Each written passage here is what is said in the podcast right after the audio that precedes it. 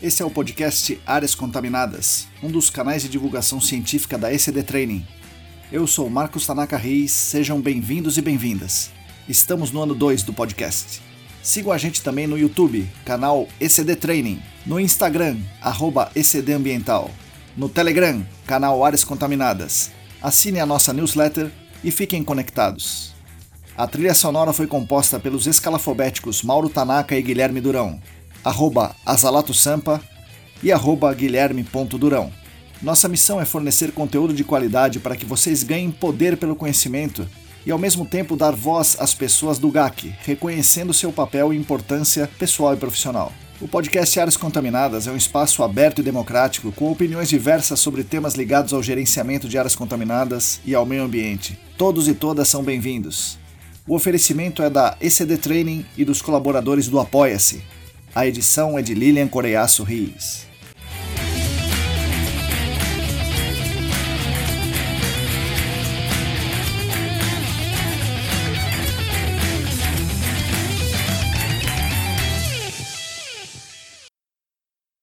Olá! Para vocês que estão aí lavando a louça, estendendo a roupa, dirigindo, checando se a pluma de cloreto de vinil está realmente certa, bom dia, boa tarde, boa noite. Eu sou Marcos Tanaka Reis e esse é o episódio número 93 do podcast Áreas Contaminadas. Pois é, 93, estamos aí rumo ao 100. O podcast é editado por Lilian Coreia Sorris e oferecido pelos nossos colaboradores maravilhosos do Apoia-se. Contamos com o patrocínio Master da Clean Environment Brasil, que comercializa produtos e tecnologias para investigação e remediação de áreas contaminadas.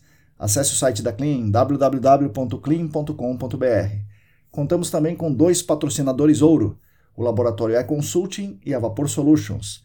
E também contamos com o patrocinador prata, a LabCris Análises Ambientais. E principalmente contamos com a companhia, com a atenção e o tempo de todas e todos vocês que nos ouvem. Quem quiser e quem puder contribuir financeiramente conosco será muito bem-vindo, muito bem-vinda e ajudará toda a nossa comunidade, garantindo a continuidade dos conteúdos gratuitos. Para fazer isso, entre no site apoia.se barra ambiental, escolha o valor da sua contribuição e o formato de, do eventual pagamento, se é com boleto, se é com cartão, etc. Essa campanha do Apoia-se é algo que nos ajuda muito aqui na ECD. Primeiro, ajuda financeiramente, é claro, mas muito além disso, né, dessa questão financeira, é para mim uma grande honra ter tanta gente fazendo questão de voluntariamente contribuir aí conosco para que possamos fazer esse trabalho aí de pesquisar, de ler, de estudar e de divulgar né, para vocês, fazer essa divulgação científica na área do GAC. Isso me enche de orgulho e me enche de alegria e me enche de vontade de fazer cada vez mais e cada vez melhor. Essa semana tivemos a alegria enorme de receber mais dois apoios financeiros. Um apoio anônimo e um do Pedro Astolfi. Já agradeci a ambos pessoalmente, mas aqui vai meu agradecimento público também. Obrigado, Pedro. Obrigado, Anônimo.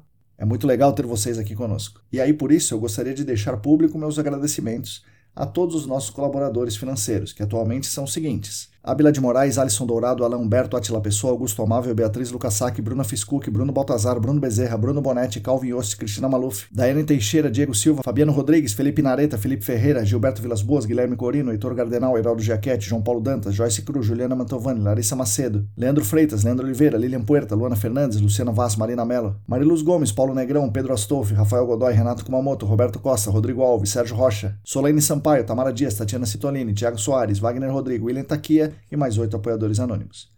Muito obrigado a vocês que são os principais responsáveis pela manutenção dos nossos canais aqui de divulgação. Nesse episódio eu mostro uma entrevista muito legal com outro excelente contador de causas, dessa vez um gaúcho de Canguçu, o Matheus Knabash Evald, atualmente atuando na Finkler, um dos jovens talentos mais conhecidos e mais reconhecidos do mercado do GAC. Além dos causos muito legais, ele dá uma verdadeira aula sobre investigação, em particular sobre investigação de alta resolução.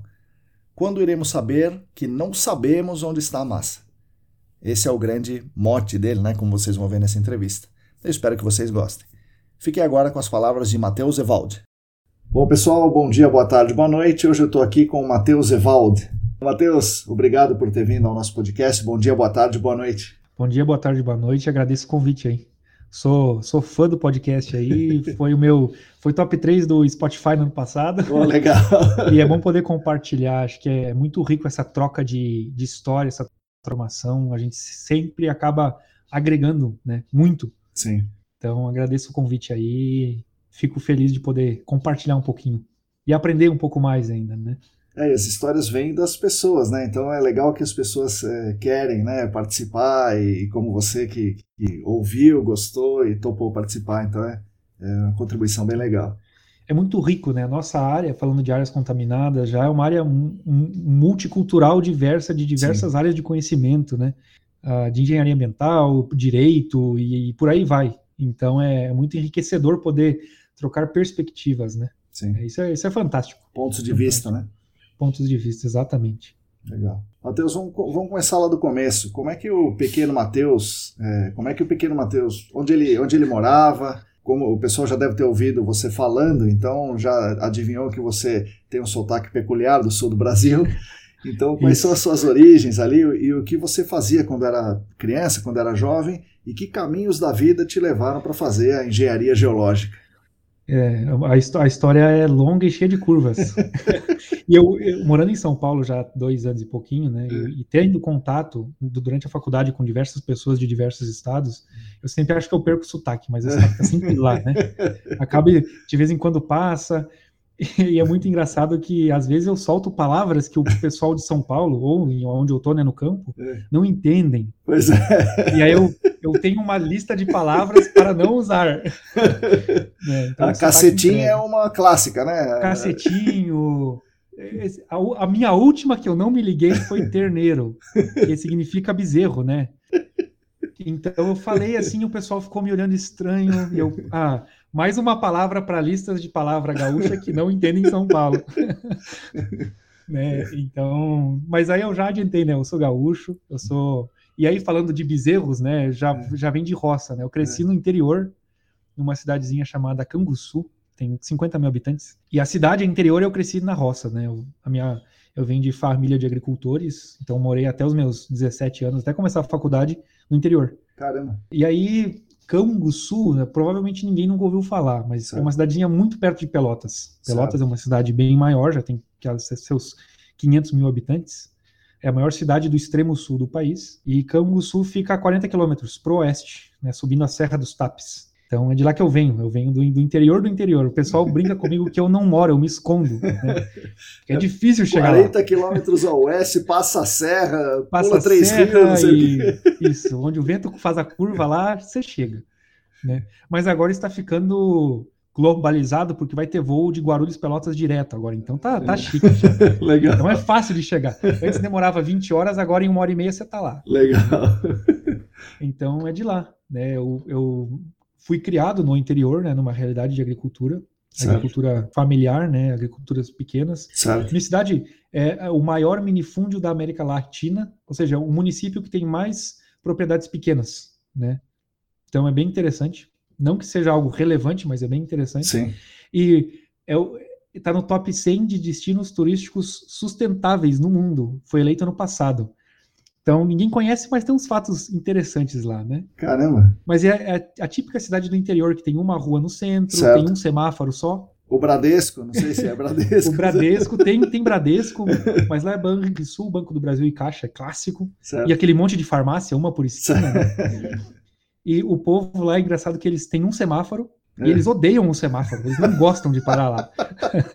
é esse o meu interior, querido um lugar bem, bem, bem legal de crescer, né? De muita liberdade, de brincar com o pé no chão, no meio Sim. do barro, na terra, de poder estar tá livre, né? Mas não foi isso que me levou à geologia, olha só. É. saí do meio de lá. Eu sempre fui meio sonhador e aventureiro, apesar de ser criado numa realidade de interior, né? Que onde o povo é bem mais fechado. No ensino médio eu tava, poxa, Enem, Sisu, tinha recém-iniciado. Eu pensei, cara, eu quero seguir estudando, né? Certo.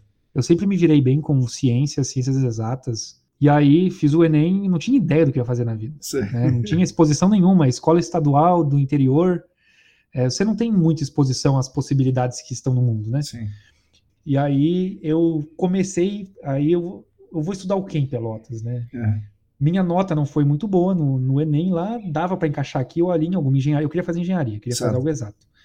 Minha segunda opção foi design gráfico, eu passei. É.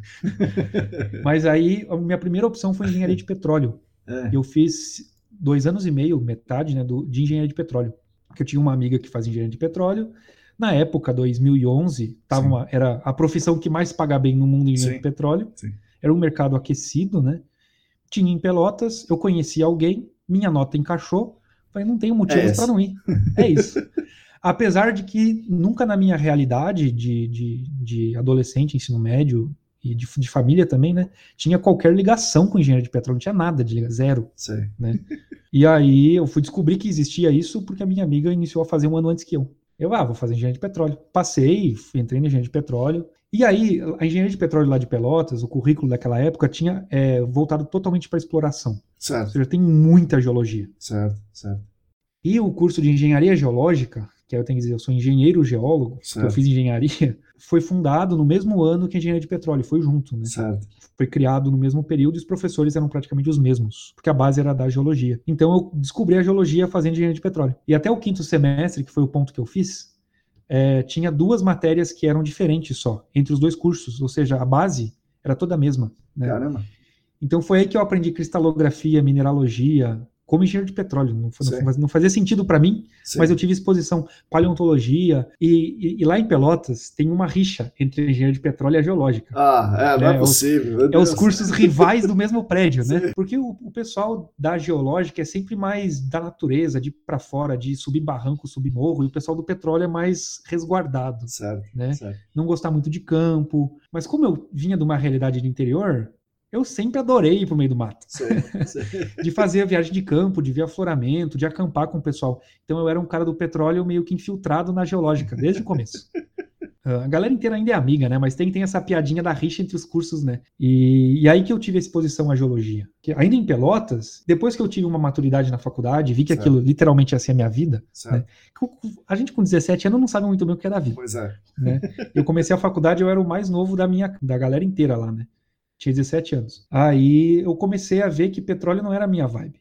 Né? Eu comecei, ah, mercado. Opa, eu vou ter que trabalhar depois de estudar isso. Sim, sim. Isso aqui como tá que eu vou trabalhar? Mas depois. Exatamente. Eu pensei, poxa, como que eu vou arrumar estágio? Não tem nada lá em Pelotas. E até um surpreendente curso de ter, ter um curso de engenharia é, de petróleo foi, em Pelotas.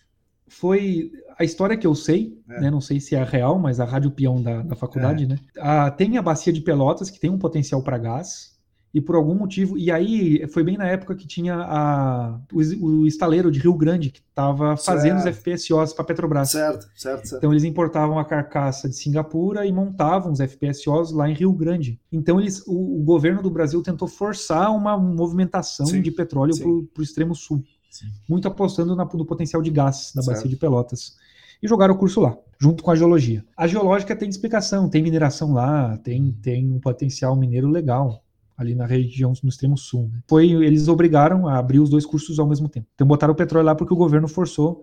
Então Pelotas, a, a Federal de Pelotas antes de 2008 tinha duas engenharias, agrícola, engenharia agrícola e tinha mais uma. E aí de 2008 abriu mais 10 engenharias ao certo. mesmo tempo. Então foi um movimento até de ampliação da Universidade de Pelotas.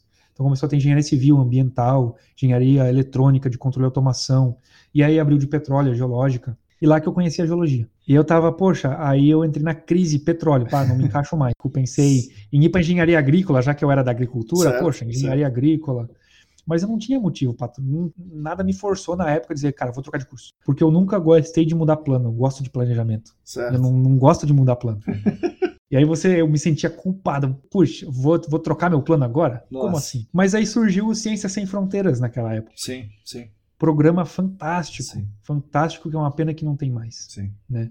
Porque deu muita oportunidade de pessoas de ter uma experiência fora do país, Sim. Sim. né? Pessoas até como na minha realidade do interior dos interiores nunca ia ter essa chance é. de, de ter essa exposição. E aí a minha amiga que fazia engenharia de petróleo foi para Irlanda um ano antes de eu ter imaginar sair, né? E aí foi engraçado quando a minha amiga foi, a minha mãe já falou, ela falou, tu nem pensa nisso. Poxa, você tem 19 anos aí, vai tentar. Ela, ela já bloqueou, eu nem perguntei, eu nem, nem mas ela, ela me conhecia, a mãe, a mãe conhece a gente, né? Ah, Incrível. Ah, ela falou, tu nem pensa nisso. Eu nunca fiz um curso de, de inglês formal numa escola de inglês. Certo. Mas no primeiro dia da faculdade, o professor Novaes, que abriu o curso, né, que era o patrono na época, ele falou assim: você quer ser engenheiro, você tem que saber inglês, senão você não vai trabalhar. Te vira. É um cara enorme, assim, falando com a voz forte. E aí eu me virei com internet. Aí tinha internet na época já. Eu, eu me fui autodidata em inglês. Certo. Fui me ensinando. E eu tive sorte que O Ciências Sem Fronteiras, depois no segundo ano, começou a oferecer o teste de proficiência uhum. pela faculdade, de Sim. graça. Que antes você, tinha que fazer fora, Sim, e não é tinha em Pelotas, tinha que ir lá para Porto Alegre. Uhum. E aí, cara, não ia dar. E eu também não ia gastar, na, na época era mil reais mas aí virou institucional de graça. E eu dei muita sorte que não tinha a parte de falar no teste institucional. É, Era escrita, ler certo. e ouvir. E o que eu me ensinei, eu aprendi bem até em dois anos e meio estudando por conta, e foi suficiente para passar. E o, o, ano que eu ia, eu queria ir para Portugal, porque não precisava fazer teste. E a, a CAPES viu que todo mundo ia para Portugal, por motivos óbvios, né? e eles cortaram o programa de Portugal. É né? Porque todo mundo só ia para Portugal. Não desenvolvendo tanto. Né? Exatamente. Então essa minha amiga que foi para Irlanda, a Bruna, que formou engenharia de petróleo, ela ia para Portugal, cortaram, falou: não, escolhe outro país. Você vai aprender inglês, a gente é. te paga. Eu já, já tinha mais algum contato com a, com a cultura dos Estados Unidos, né? Eu fui para os Estados Unidos, é. via ciências, né? Como engenheiro de petróleo ainda, não tinha trocado de curso. Seguia na engenharia de petróleo. Eu falei, cara, eu vou tentar ir para os Estados Unidos, né? Você vê Nova York. Miami, é. as universidades americanas, sim, sim, você fica. Sim cara, eu quero essa experiência. É. Uh, bem, bem, bem mais pela cultura de universidade americana do que, por exemplo, o pessoal que escolheu ir para a Europa para poder viajar para diversos lugares. Sabe.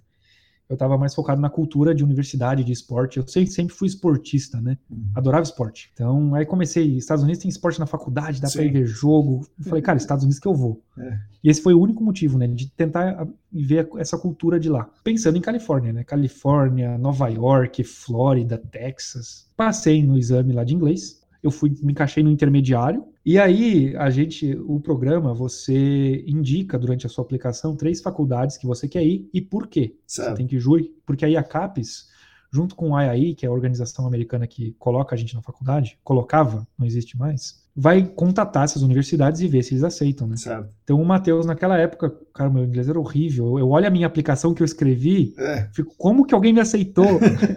com aquilo ali. Porque a gente, na, as nossas aulas não eram feitas para os brasileiros, era a aula normal da faculdade do curso e você vai estudar entendi, junto com a galera. Entendi. E eu fiquei, como que o pessoal me aceitou para ir para lá com o inglês que eu tinha para fazer o curso valendo? Sei, sei, né? sei, sei.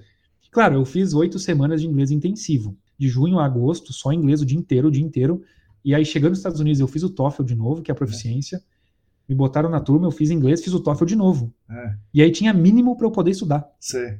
Graças a Deus eu atingi os mínimos, só não em escrita, e eu fiquei de castigo. Eu fiz um semestre inteiro de escrita acadêmica em inglês. Foi fantástico a experiência, né? Para aprender bem, de né? verdade. Ainda bem. Só que aí eu pensei, poxa, faculdade Estados Unidos, engenharia de petróleo. Certo. no petróleo. Ah, um cara tinha ido para Oklahoma, eu falei, ó, oh, Oklahoma está aceitando, vou botar. Botei. É. Aí eu queria ir para Califórnia achei a faculdade lá que tinha, não tinha ninguém tinha ido, era difícil de aceitar, mas eu falei, vou botar uma bem difícil, uma que eu quero ir, que aí eu botei West Virginia, que era certo. no meio da, das montanhas azuis lá, e outra eu botei que, ó, uma faculdade que já aceitou alguém de Pelotas, que foi Oklahoma. Uhum. botei essas três. E aí na hora de chegar a carta de aceite, nunca chegou, cara. Demorou, e demorou. E o prazo era abril, e já era abril. Isso porque a gente ia viajar em, em junho. Então foi assim, na correria, né? É. Abril, não chegou. E aí chegava para uns, aí chegava para outros. É. E os engenheiros de petróleo esquecido lá, cara. É. Aí um colega meu do petróleo foi para a Universidade do Kansas, certo. que tem engenharia de petróleo. Foi. Mas ele foi para ir direto para a faculdade que o inglês foi suficiente para ir direto. Certo. Aí ficou três do petróleo lá de Pelotas assim na espera. É. Pra... ninguém nos aceitava, ninguém mandava e-mail. e aí, já em maio, é. tipo um mês antes de viajar, chegou né, um e-mail da Universidade Estadual do Kansas, né, K-State, que nem tem engenharia de petróleo, aceitando a gente. Né, os três, a gente foi no mesmo lugar. E eles, ah, eu não quero ir pra lá. Eu falei, cara, tô indo. Alguém me aceitou, estou feliz. Vamos lá e ver o que vai dar? Puta, mas que loucura, hein? Então, é, é, você foi pro Kansas por causa disso, dessa toda essa série de coincidências? É, foi, foi uma loucura, porque eu, eu fui, eu nem indiquei, a, eu, ela nem entrou no meu radar, então... porque uma não tinha no meu curso. Ela nunca, eu nem. Aí você bota no Google, Universidade de Engenharia de Petróleo dos Estados Unidos, tem uma lista lá. Certo. Ela nem apareceu porque não tem o curso. Certo, certo. Né? E aí a desculpa, a desculpa não. A CAPES mandou 23 alunos de Engenharia de Petróleo para K-State, é. para o campus de Salina, não é, é o campus secundário de Engenharia e Aviação porque eles aceitaram a gente montar um programa para nós, porque não tinha mais vaga nas faculdades de engenharia de petróleo que aceitaram o pessoal. E a K-State acolheu a gente. Aí a gente foi, beleza, universidade, a gente fez inglês, né, oito semanas intensivo no campus de Manhattan, né, no Kansas também. Não é a Manhattan é. famosa. Aí o Matheus queria ir para a metrópole. Foi pro meio do nada. Pois é, o Kansas. Não tem nada é, é um lugar Mas agrícola Manhattan... também, né? agrícola, exatamente. Eu voltei pro meu fim de mundo. Só que lá. E a, a, em Manhattan é o campus de universidade. Enorme, enorme, enorme, enorme. Com uma estrutura, assim, absurda de ver. É. Né, de uma faculdade americana. A gente fez inglês lá. Só que aí na K-State de Manhattan, tipo, tinha 200 alunos do Brasil no curso de inglês, de tanta gente que ia. E aí 50 de nós fomos os escolhidos para ser deslocado para o campus de Salina, que é a parte de engenharia aplicada e que aviação. Loucura, rapaz. Só que aí o campus de Manhattan, assim, é um quilômetro, você, você anda uma hora e você não saiu do campus da faculdade. É. é tudo no mesmo lugar. Os prédios, apartamentos que os estudantes moram, a parte de de as academias da faculdade é absurdamente enorme, os estádios de é. futebol americano, de basquete, aí você conhece os, os alunos atletas, né? O pessoal gigantesco. É, é, um, é um ambiente universitário, Estados Unidos uhum. de verdade, né? Igual, igual nos filmes. E aí 50 de nós sobe num depois que acabou o inglês, né? Sobe num ônibusinho amarelo de ensino é. médio dos Estados Unidos e vai para Salina, que é uma hora para o oeste, bem no meio. É. Do, Salina, se você não souber localizar Salina, Mira no meio, no meio dos Estados Unidos é lá, é bem no meio. E o campus de Salina é, tem dois prédios. Ou seja, a gente se acostumou com um campus universitário fantástico e vai para onde não tem nada. E, como tinha o curso de aviação, o campus não era na cidade. Tinha a cidade, um monte de lavoura e do lado do aeroporto era o campus da faculdade. Né? E aí jogaram a gente lá, sem, o nosso, sem curso, sem, não tinha engenharia de petróleo. Mas Sim. o pessoal foi tão querido, e eu agradeço muito por ter ficado lá, que eles montaram um programa, puxaram a galera da, da geologia, da geofísica, do campus de Manhattan para dar aula para gente. Uh, outras matérias de engenharia aplicada, o pessoal com, conseguiu montar né, uma grade para gente. Só que aí puxaram a geofísica do mestrado de Manhattan. Poxa, geofísica em Sim. inglês, o professor era do Egito no primeiro semestre. Claro que não, não deu certo. E aí, porque essa matéria foi específica para a gente, era, só tinha os brasileiros do petróleo lá. Começou certo. nove, três desistiram no primeiro mês, e dos seis, três passaram. Eu fui um deles que passou com o mínimo do mínimo, assim. Porque o professor não pegou leve, foi a geofísica aplicada que ele dá no mestrado. Que a engenharia, vocês não são do petróleo, pô? Você é, tem que saber esse negócio aqui, pô. Vocês vão decorar todos os métodos. É. e era decorar, literalmente. A, a aula era, eram quatro horas de, de aula, na sexta de tarde era a última aula da semana, quando você já está esgotado, e tinha sete minutos de intervalo no relógio, assim. Nossa. Marcado, cara. Mas foi, foi fantástico, assim, essa experiência. Só que aí, como o Salai não tinha nada, dos 52 brasileiros que foram para lá, no nosso contrato, a gente tinha um direito de pedir um rematch, de ser jogado é. para outra faculdade, porque nossa não tinha o nosso curso. Certo. Dos 52 que foram para Salina, quatro ficaram para o segundo semestre. Nossa senhora. Aí você pensa o impacto na faculdade. Poxa, a gente Sim. acolheu eles, o que, que, deu, o que, que deu errado? Né? Pois é. Foi, foi um é. bafafá, assim. Poxa, Sim. odiaram a gente aqui. Só que aí, ficando um, um semestre em Salina na depressão daquele lugar, eu me decidi de trocar de curso para geologia. Aí eu tinha é. geofísica lá, enfim, aí eu falei, poxa, geológica, o que, que, eu tô, o que, que eu tô esperando para trocar de curso? E aí, ainda no primeiro semestre lá dos Estados Unidos, eu me decidi a trocar de curso. E porque eu não queria ir para outra faculdade de petróleo, eu falei, cara, me deixa aqui. Então eu fui um dos quatro que escolheu ficar para o segundo semestre. E, e essa universidade que você estava é a mesma universidade do Kansas? que tem os papas, da, que é a meca da hidrogeologia? O, Não, o essa Butler, é a Universidade do Kansas. Ah, tá. tá então tá. o Jim Butler fica lá, Sim. a galera inteira fica lá. A hidrogeologia, a hidrogeologia da KU, que é, é. eu fiquei na K-State. A KU, que é outra que são rivais também, as galera se ah, odeiam. Tá. A hidrogeologia da KU é fantástica. Só que eu tava na estadual do Kansas, é. né? Não na KU. É uma hora ah, uma tá. da outra de distância, né? Mas não era a meca da, da, a K-State tem o curso de geologia, mas é no campus certo. de Manhattan, né? Então tentaram certo, me jogar para lá e eu. Só que eu pensei, poxa, meio ano passou tão rápido. Uhum. Eu vou correr o risco de, sei lá, ir pro Alasca mais meio ano e não tá conhecer louco. ninguém e não me conectar. Aí eu fiquei preocupado em fazer conexões. Eu preciso certo. plantar uma semente aqui, né? Eu vim, eu vim do fim do mundo pro fim do mundo, bora fazer algo com isso aí, cara. Sim. E aí eu pensei, cara, vamos tentar ficar aqui, tentar me envolver mais, sair do meu mundinho Sim. da depressão de Salina, que foi bem deprimente para lá. Sim. E tentar me conectar com a sociedade, sair da faculdade, fazer, explorar a cultura, né? E ainda mais que saíram os brasileiros, né? Então você foi meio que obrigado a fazer isso. Né? Isso, não, aí foi fantástico. Eu já, eu já tava tentando fazer isso no primeiro semestre, de sair do meu grupinho, o que era difícil, porque num campus de 100 alunos, 50 era do Brasil. Uh, a, gente enche, a gente encheu os dormitórios de tal forma que 10 de nós morava num hotel. Porque não tinha, não tinha quarto pra galera, de tão pequeno que era. E aí eu pensei, poxa, o Caps, me deixa aqui. Eu assinei um termo dizendo que eu entendo uhum. que não tem meu curso, mas eu vou ficar porque eu quero ficar. Uhum. e aí fiquei em Salina no segundo semestre também. Aí o que eu pude pegar de engenharia, eu fiz psicologia, economia, marketing, o que eu podia agregar de diferente, é. que eu não ia ter uma chance aqui no Brasil, certo. eu fiz lá. Falei, ah, certo. já quer saber? Bora, bora. Vamos aí, né? Estamos aqui. E aí eu comecei a fazer amizades fora da faculdade, né? É. Pessoas que nem eram ligadas à faculdade, comecei a sair um pouco, interagir, pequenos grupos, um grupo que jogava bola, e vai jogar isso, vai jogar futebol americano, vai jogar, enfim. A gente era horrível, mas jogava, porque a gente começou a fazer muita amizade de fora, né? E aí fiquei, fiquei em Salina. Então eu fui para geologia por isso. Então lá Cara. eu me decidi a trocar para geologia. E aí o empurrão extra, que era o que faltava, é. aí, tá, é. por que, que a parte ambiental? Que em Salina, no Kansas, é onde fica a sede da Geoprobe. Né? A Geoprobe é baseada lá em Salina. A Geoprobe, para o pessoal que está. Acho que a maioria dos ouvintes aqui já ouviu falar, né? Que trabalha com áreas contaminadas, faz equipamentos para investigação de áreas contaminadas e é um dos principais criadores de ferramentas no mundo. É, um, é o principal, né, na verdade. Sim. Que desenvolve ferramentas que você imaginar, a Geoprobe desenvolve. E é lá em tá Salina. Em Salinas. Em e Salinas, é... o Kansas. Por quê? Sei lá por quê, né? É, não sei. É o motivo fortuito lá do, do, é, do Greg. Eu acho que porque o Tom, lá, ele, ele é de lá de Saline e é, lá em Saline e ficou. Porque não é um lugar estratégico, não tem uma mão de obra industrial qualificada, não tem, tem nada em Saline, né? Mas pois a Geoprobe está lá. E aí um cara sai do Brasil, de Pelotas, né? Engenheiro de da petróleo. engenharia do petróleo, vai cair em Salinas e Geoprobe está lá, olha Exatamente. aí. Exatamente. E aí, a, o, o, o Ciências, a CAPES era assim, Ó, você vai ter um ano de faculdade garantido, tudo pago, você recebia para estudar. Não era muito porque a gente morava na faculdade, né? Então a gente não tinha dinheiro para pagar aluguel e comida. Era incluído na faculdade. A gente ganhava um pouquinho só para ter dinheiro trocado, né? Para comprar roupa, enfim, para sair.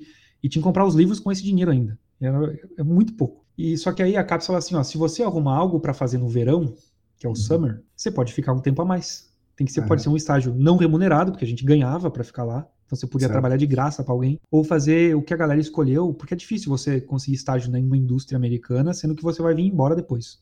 Né? Ainda que a gente nem. A gente até visto para trabalhar tinha. De tão interessante que era o programa, né? A empresa não precisava fazer nada. Nos, nos, não precisava pagar salário, não precisava se preocupar com visto, com autorização de trabalho. Era já organizado. Só que a CAPES não dava. Você, por sua conta própria, te vira. Você quer ficar certo. um tempo a mais? Algo para fazer e me manda para eu aprovar né? Uhum. A gente eu mandei os currículos lá. Na época, como engenheiro de petróleo, né, não tinha experiência nenhuma, né? Eu estudava e fazia monitoria na faculdade de alguma matéria ou outra. Aí mandei os currículos, fiz alguma entrevista até, por, por algum milagre.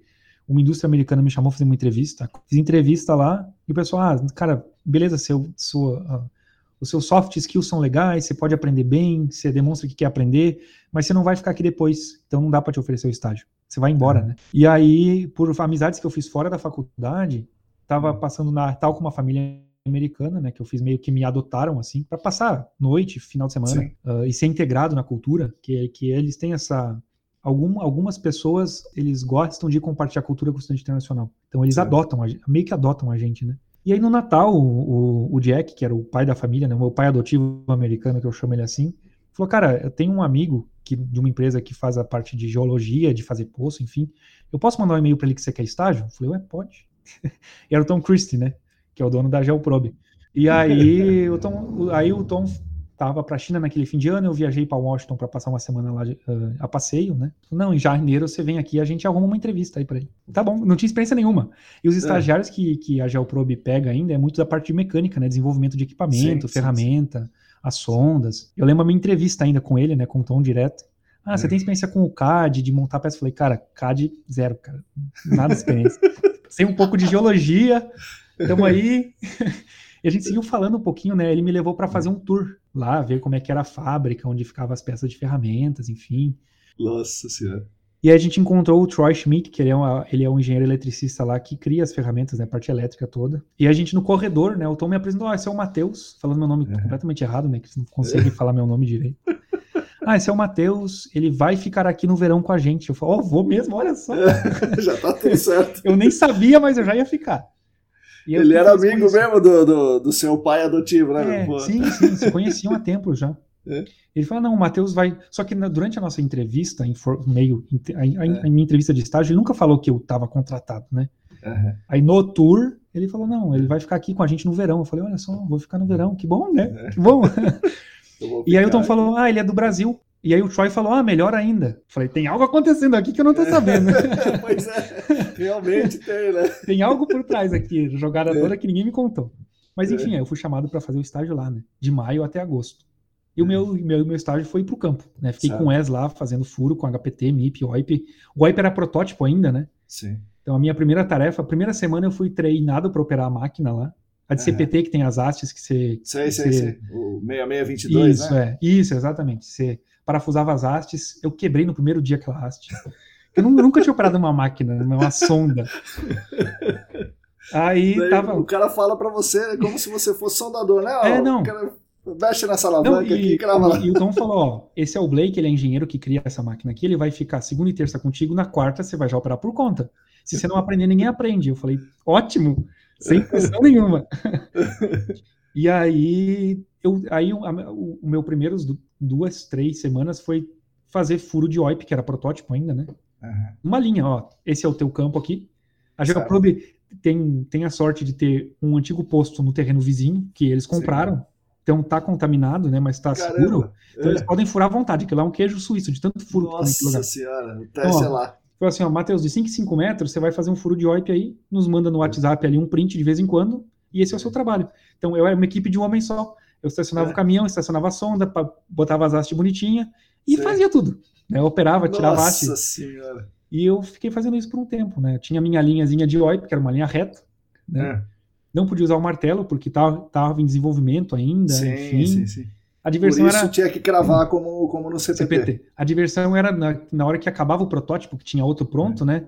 Cara, bate o martelo para ver o que, que vai quebrar primeiro. e aí era isso, essa era a diversão do dia, né? Então, então você ajudava, ajudou a desenvolver o protótipo do eu estava na parte para prática do campo do wipe, né? Foi bem, bem interessante isso. Você coletou aqueles dados que o Wes depois foi escrever o artigo, então? Foi um, foi um daqueles lá do meio, sim. Foi bem interessante. E também do HPT GRWS, o amostrador, né? Que a Geoprobe estava desenvolvendo. E aí o Wes, porque eu ajudei na, na parte de campo inteira, né? De aquisição, ele me botou de coautor no artigo. Eu falei, cara, obrigado valeu. Tamo aí. então foi, foi o campo, ir pro campo, ficar no sol torrando, quente, 40 graus verão, é ir lá mesmo? no campo, mostrando água, mostra água, Cara. aprende a mostrar água. Cortei grama também. Só que aí tinha, tinha dias que não tinha campo. Ah, chovia, é. o S tinha é. outra função. Eu ficava no laboratório de, de eletrônica, montando plaquinha, cabo, solda. Eu nunca tinha feito também. Certo. Fui aprendendo o que tinha que ser feito, né? Caramba. Foi bem interessante, assim.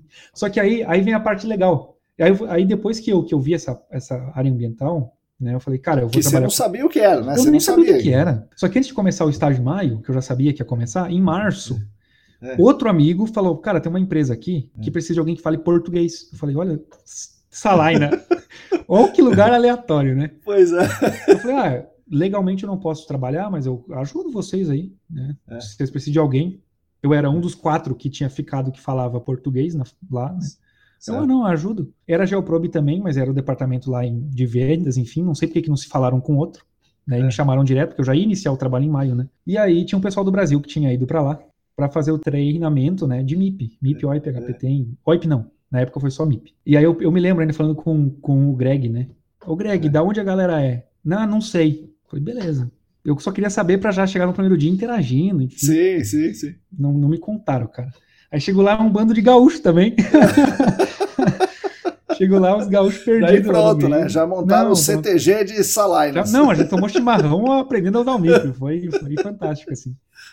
Que era o pessoal da Finkler, né? Então estava o Sandro lá, o César, o Omar e o Gilberto. Só que o Gilberto não fala inglês até hoje, né?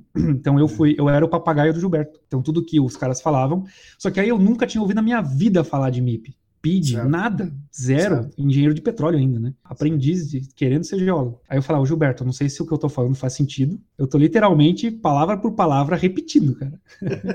Porque eles não me passaram o material do treinamento antes para é. poder ver. Eu fui ver no primeiro dia de noite, eu falei, beleza, eu tenho que sentar e ler para ver o que, que, é isso. E aí que eu tive essa experiência com, com investigação ambiental, eu falei, cara, eu quero fazer isso. Eu quero trabalhar com isso. Sim. E aí, então, aí, o Matheus voltou para cá, trocou de curso, E aí a gente está aí até hoje na, na, área, na área ambiental. Eu já troquei de curso fazendo a, geo, a geológica, sabendo que eu queria ir para a área ambiental. Eu já certo, tinha me decidido. Certo. Quando você voltou, você trocou o curso já sabendo que já essa sabendo, parte é. ambiental. Então eu fiz os últimos cinco semestres da faculdade sabendo que eu ia para a ambiental. Em 2016, eu voltei em 2015, eu já comecei a trabalhar na Finkler de estagiário, né? com esse suporte de campo, né? suporte Sim. do MIP, porque afinal eu tinha aprendido o MIP lá nos Estados Unidos. Sim. Então, em tese, eu tinha experiência. Não tinha muita, mas tinha mais do que o resto Sim. daqui do Brasil. Com certeza. Naquela com época, certeza. né? Então, eu dei muito, muito suporte de campo, uh, começar a pensar como que a gente vai reportar esses dados, porque não tem um padrão. Como é que você Sim. compartilha os dados de alta resolução? Então, começar a pensar como, como que dá para fazer de forma didática, aprender também a parte, aí sim, durante o estágio, né, aprender o, o que, que é áreas contaminadas, como que é o gerenciamento, fazer muita análise de dados, tratar dados de campo, de amostragem, enfim, de, de N fatores, né. Eu trabalhei de 2016 a 18 de estagiário. Né? Na época que o home office não era moda, mas eu já fazia, né? Que eu morava Sim. em Pelotas, né? Então fazia a distância desde o começo já, né? Do começo é. ao fim, eu fiz a distância do trabalho. Estudava lá minhas 30 horas, tinha 30 horas de estágio. Dando então, suporte para o pessoal da Finkler Dando suporte. É, no campo, é, operando. E, e, fazendo a parte relatório, né? Também, igual o estagiário faz, processamento de dados, análise, planilhamento, certo. enfim, enfim, enfim, o que tinha para ser, ser feito, que cabia para o estagiário, era me passado, né? Além certo. do suporte de alta resolução, né? Suporte quando a ferramenta quebrava quando não quebrava, certo. e aí me ligava. E eu também, eu tinha operado, eu operei o MIP um mês, né? Mas, ah, o que, não tá errado aqui, o que aconteceu? Eu falei, aí eu abri um manual lá, tentava identificar o que, que era e ligava para os Estados Unidos pedindo ajuda, Sim. né? Porque não tem. Isso é muito bom, né? O pessoal da, da Geoprobe até hoje, é, é muito, eles são muito acessíveis. Então dá para ligar Ainda direto para lá. Você ficou lá quanto tempo no, no estágio lá dentro? Eu fiquei três meses só.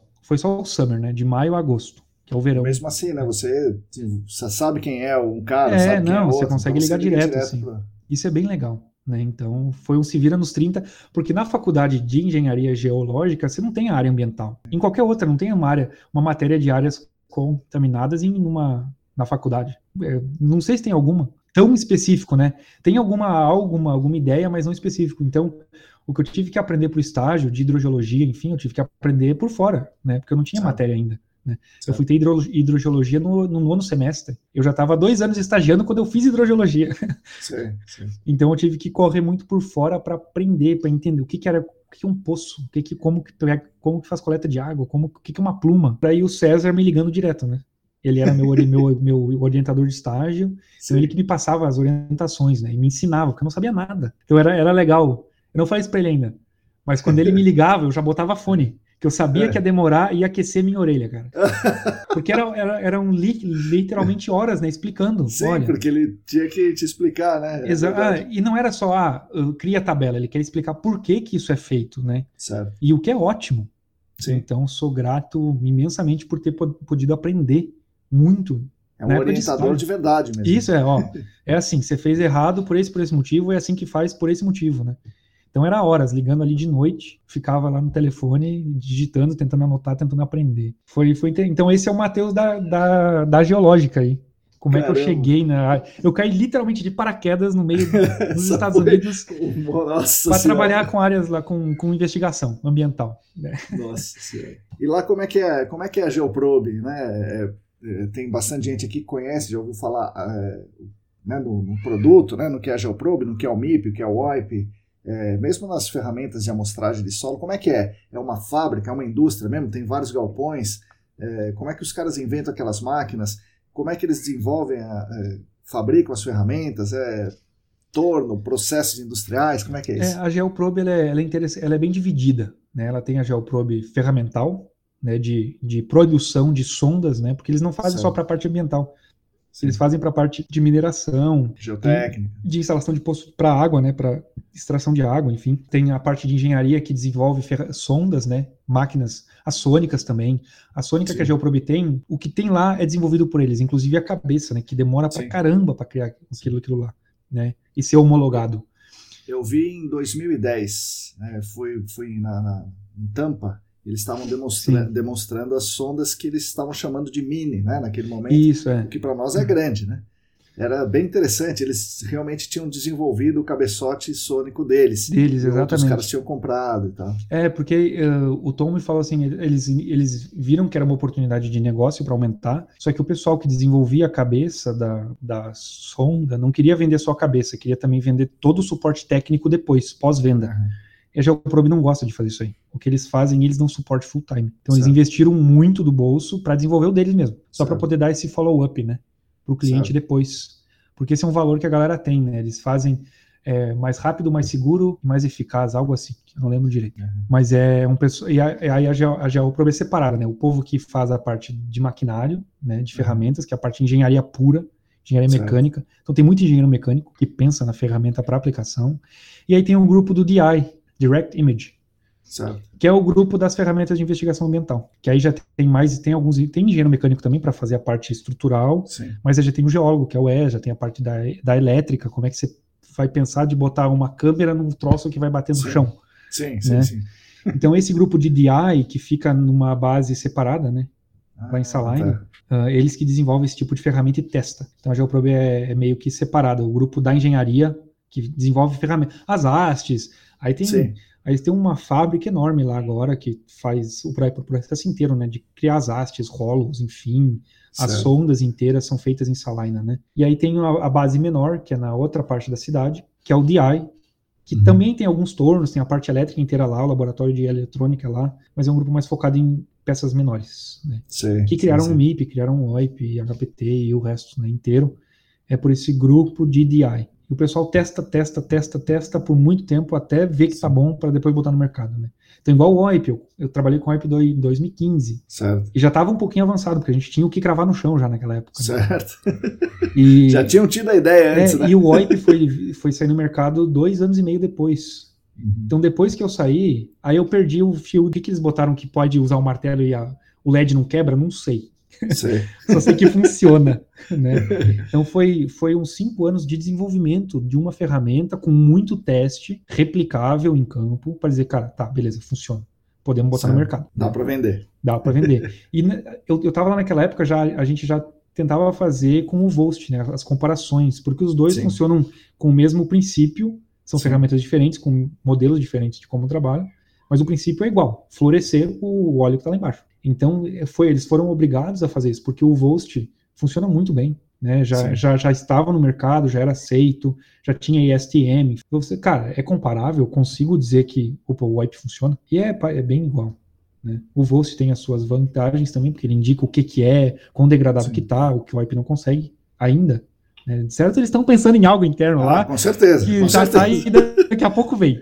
e eu espero que estejam desenvolvendo isso, né? Mas aí a, a gente já em 2015 fazia os testes com o Volt para ver como é que Sim. funcionava, né? Usava o da Sim. Dakota aí, na época, o pessoal da Colômbia que operava o Volt lá com eles. Sim, sim. E teste, teste, teste. O HPT amostrador também, que a gente quebrou de cabeça no campo e não amostrava, a bombinha quebrava e troca peça. Sim. É quebrar a cabeça. É um negócio né? delicado, né? Negócio é delicado. delicado. E aí você fica, funciona? Não funciona?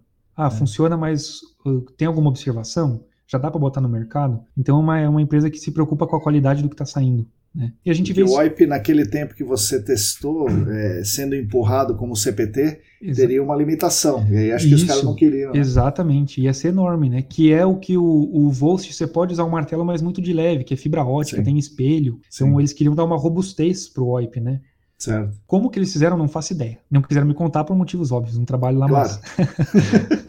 Mas até hoje, né, que agora eu trabalho na Finkler de volta, é. já de analista ambiental, enfim, uh, a Geoprobe ouve muito, a gente dá muito feedback para eles. Poxa, o termopar é. no MIP está quebrando, está muito frágil. Uh, a membrana está assim, está vazando gás, dá para trocar? Ó, a gente está observando isso. Uh, as hastes, a rosca está roendo muito rápido. O que, que, dá para mudar? Ah, já na linha do OIP a gente fez algumas adaptações aqui, né? Porque a gente vê que uhum. aqui, aqui, o solo é diferente, o solo é horrível, Sim. quebra tudo. Então a gente tenta o que é possível de externo adaptar para ficar mais forte. Então a gente mudou também as nossas lentes de OIP para ficar algo que aguente mais. É, Geoprobe, aí a gente pediu outra outra vinda de lá, a gente, olha, a nossa mudança já está foi é. aplicada por eles. eles viram o que já... a gente fez, né? E a gente dá muito feedback para eles. Agora o termopar do MIP já vem de uma maneira diferente interno, de tanto a gente encher o saco que estava frágil. Ainda está frágil, né? As conexões internas lá não são, não aguentam o mundo todo, né? Mas já está bem melhor. Então, eles até hoje a gente consegue dar um feedback de volta, né? Dizer, cara, dá para fazer algo diferente? Para a ferramenta aguentar mais? A nossa realidade de solo é diferente. A gente está observando esse, esse, esse aqui. O que, que é isso? E eles são bem abertos a mudanças e fazem uma mudança aqui, outra ali. Outras não. Outras nem, nem nos respondem. Mas a maioria sim, né? E isso é legal de é. ver, que eles estão também abertos a melhorar a ferramenta, né? Porque o nosso solo é, é tenebroso com as ferramentas de alta resolução. Sim, sim. que é muito é, complexo, é um, né? E é um mercado que, que eles não podem fechar os olhos, né? Tem bastante gente que comprou coisa deles aqui, né? Então... Tem. E aqui é um mercado, o, a gente preza por usar bem a tecnologia. Né? Uhum. Igual eles falam, a China também estão vendendo para lá, mas lá ninguém se importa. Eles só porque eles têm dinheiro, importam e não usam, e fica lá. Ah, Isso é ruim tá. para a própria Geoprobe e para a metodologia, você acaba caindo em descrédito, né? Então a Geoprobe val valoriza muito o mercado que a gente tem aqui, porque a gente usa da maneira que é certo. é para usar com o motivo certo. E é o mercado que está que tá utilizando, né? Que está vendo que, poxa, a poção não dá mais, não tem como. E você já veio alguns, alguns anos bem antes de, de mim, né? Que eu estou começando a entrar agora há pouco tempo, dizendo, cara, poço não rola, tem que fazer a amostragem de solo. Eu lembro meu TCC que eu fiz, que aí, depois que eu iniciei a estudar área ambiental, né, que eu foquei, eu uhum. quero fazer a parte ambiental. Então o meu trabalho já foi com investigação, e aí eu pensando, cara, quem que é a referência? Marcos Tanaka é o que aparecia, que já estava ah, é? já, já, já tava divulgando isso. Gente, tem que amostrar o solo, abaixo do nível d'água. Ó, gente, as, a, e aí você já, já apontava lá em 2013 nos artigos, ó, é feito dessa forma e não, não tem entendimento. Poxa, tem que fazer diferente. O MCA está incompleto, né? E esse foi, foi, foi legal de ver esse o meu começo assim de lembrar, poxa, já tinha gente falando que tem que fazer diferente. 10 anos atrás, se for, for parar para ver, né? Sim, 15 sim, anos atrás. Né? É. E de ver agora o mercado está começando a virar a chave e, e, aí o mercado eu falo das consultorias e também de demanda de cliente, né? De quem Sim. precisa de, de algo, é. algo ambiental. Até o cliente está querendo, né? Tá vendo, poxa, oh, eu vi que vocês falaram lá na ESAS que não funciona, aí no podcast, no, no webinar, os, os webinars foi, foi uma crescimento enorme, assim, de bom para o mercado, de tanto Sim. que antigamente a gente só compartilhava conhecimento em, em conferência, né? Você vai na conferência Sim. grande, Batelli, agora da ESAS, da Sim. Ecos em 2016 também teve. Sim. Não tinha webinar naquela época. É, tão fácil de é. conectar. Pois Aí é. você vê os webinários hoje com 100, 200 atendentes. Cara, é fantástico. A disseminação de, de, de conhecimento está muito melhor. Então, mais gente fica sabendo. Mais tá gente, exatamente. E aí o cliente, muitas vezes não. Às vezes ele nem sabe o que precisa. Sim. e, poxa, eu quero a quantidade de amostra de solo que eu preciso em 5 mil metros. Eu falei, cara, não dá. Não tem uma conta de padaria. Na verdade, muita, na verdade, muitas empresas, e não, não, não só aqui lá fora, também nos Estados Unidos, a gente tem contato na Europa, contato na Austrália, oferecem a, a, a continha de padaria. Ó, uma investigação tem 10 postos. Tá, né? Então não é só aqui. Não, não é só aqui. Eu participei ano passado num webinar com o pessoal da Austrália falando por que, que a gente chama alta resolução e ferramentas de tempo real de inovação se o troço já está há 27 anos no mercado, que o MIP é de 95. Por que, que a gente chama de inovação? Pois Algo é. que é bem antigo já. Por que que, e aí o foco foi por que, que o mercado não, não adota isso, né? E o mesmo motivo que o pessoal, aí estava eu aqui do Brasil, o pessoal da Austrália, o pessoal dos Estados Unidos e do Canadá também. E todo mundo levantou o mesmo motivo. Não é requerido, não tem incentivo. Não tem por que fazer. É. Fazer o poção tá, tá funcionando e tá passando, estamos fazendo. Vamos, vamos assim. Exatamente. E foi engraçado de ver isso, porque em todos os três cantos do mundo, o motivo era o mesmo. Salvo alguns estados americanos lá, que o pessoal falou que incentiva, ó, se você investigar direito, a gente te reembolsa depois. Ah, Olha só, uhum. eles dão um incentivo para fazer, e alguns estados até exigem que faça. Quem que tá falando dos Estados Unidos era o pessoal da Dakota, que tem o Volt. Falou, cara, tem alguns estados que a agência ambiental fala, eu não vou aceitar mais nenhum documento seu se não vir em alta resolução. Certo. Mas isso é muito local, não é a EPA, não é os Estados Unidos Sim. inteiro, é muito localizado. Sim. E na Austrália também o pessoal ah, coloca um poço lá e deu, tá, tá investigado. Em todo mundo é assim, pra você ver Caramba, que não é, não é daqui. Não é só a gente. É claro, né? O desvio da coisa, né? O, je, o jeito que, que, que, o cara dá, assim tá bom, assim mais ou menos tá bom, né? É, Exatamente. Tem todo mundo. E, na, e até o nosso mercado aqui do Brasil, a gente tem às vezes a gente tem um complexo inferior, né? Que é só lá fora que é bom, não sei o quê. Não é, a gente está anos luz na frente da Europa em investigação ambiental. E da Austrália também. Os Estados Unidos Caramba. que estão bem avançados, né? Mas a gente no Brasil, de, de, de, corpo técnico, de pessoas é. no mercado daqui que trabalham, que tem um conhecimento avançado, é, é, é muita gente. O mercado aqui está tá se desenvolvendo muito bem, se comparado com os de fora. Então a gente não precisa dizer, ah, só os de fora que é bom e aqui a gente que está ruim. Tá nada. É, ah, isso é legal de ver. Na hora que você, a gente é bem ativo na, na Itália, na Reintec, tipo a ESAS de lá. Né, que eles certo. organizam conferência em Ferrara, que foi online nos últimos anos, né? E a gente está lá compartilhando a, a, investigação, investigação diferente, papapá. E o pessoal uhum. da Europa também. Ano passado que eu apresentei o pessoal, aí eu falei, a gente, eu usei um exemplo né, de poços de monitoramento, seção uhum. filtrante longa, instalado lá no NA, uhum. não afogado. E a gente botou um nosso depois de passar HPT na camada de fluxo, seção curta. Uhum. E a concentração foi de 40 para 4 mil, em um uhum. metro e meio, tipo, um do lado do outro. E aí o pessoal da Europa, ah, mas por que que deu assim de tanta diferença? Você vê, poxa, porque Caramba. fluxo, seção curta, você dissolve a amostra, dilui a amostra. Você vê, ó, oh, e o, o senhor que fez a pergunta, ele era da, da Estônia, eu acho que era, do departamento uhum. ambiental lá, geólogo dos caras. Dizer, cara, a gente não tá tão para trás, não. Pois a é. gente tem um conhecimento técnico bem avançado no mercado do Brasil. Né? Só falta aplicar um pouco mais. Sim, sim, né? sim, com certeza. Caramba. E essa é uma, é uma área boa de trabalhar, né? A gente é bem diverso, né? Tem diversas áreas de conhecimento que se misturam aí. No curso lá sim. do Senac também, que eu, que eu fiz lá com vocês no finalzinho ano passado, advogado, engenheiro ambiental, engenheiro Sim. químico, engenheiro geólogo, geólogo, enfim, é uma, é uma mistura e enriquece muito, né? É interessante. É, e, e essa a coisa da alta resolução, vocês, é, a gente te ouve falar, né? A gente conversa mais, eu, eu te ouço falar, eu ouço bastante o César, né? É, participa de vários eventos e tal, principalmente vocês dois.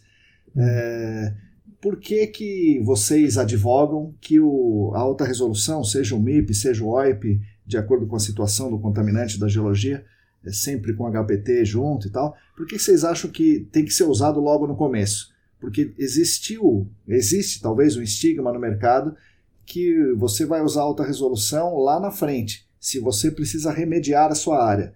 E vocês dizem que não, a gente tem um ganho maior se você começar com isso. É, explica pra gente isso aí. Isso é interessante. E, e, aí você vai ver, não é só a gente, né? Tem diversos artigos aí uh, seus também, do Joe Quinlan, do pessoal dos Estados Unidos, que já mostra isso. Olha, você tem um retorno de investigação. Porque uh, eu gosto de falar que o nosso trabalho de, de, de gerenciar a contaminada é gerenciar a incerteza.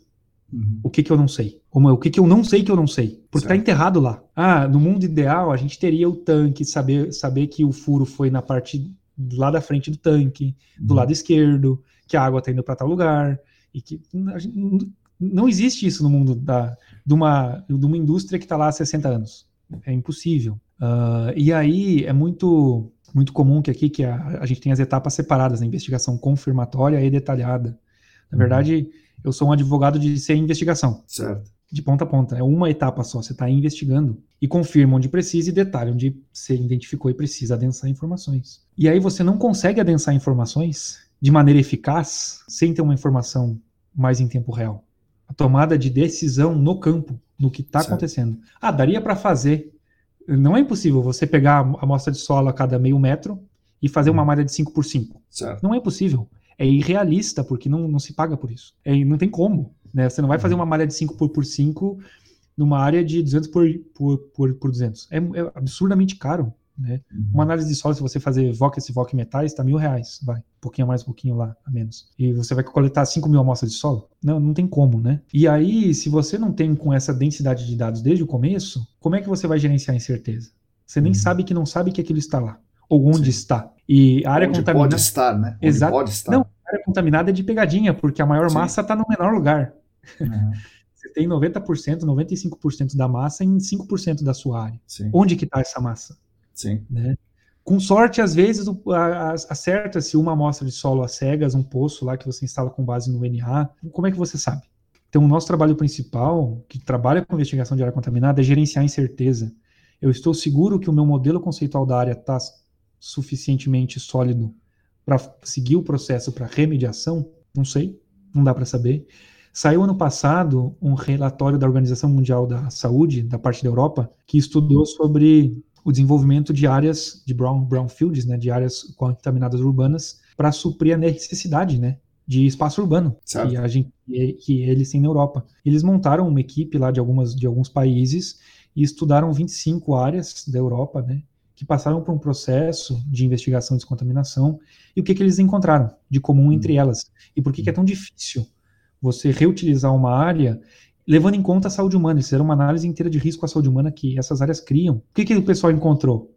Que a gente, você fala muito, a gente fala muito e é o que a gente tem encontrado aqui também. Muitas áreas são difíceis de gerenciar e criam dificuldades para ser reaproveitadas porque tem contaminação inesperada na remediação. Uhum. Você acha que não era para estar tá lá. É. Ou que você nunca atinge, você, ah, beleza, a gente vai fazer MPE, vai fazer escavação e é. depois só monitora daqui cinco anos. Passa cinco anos, a meta não é atingida. Por que será? Uhum.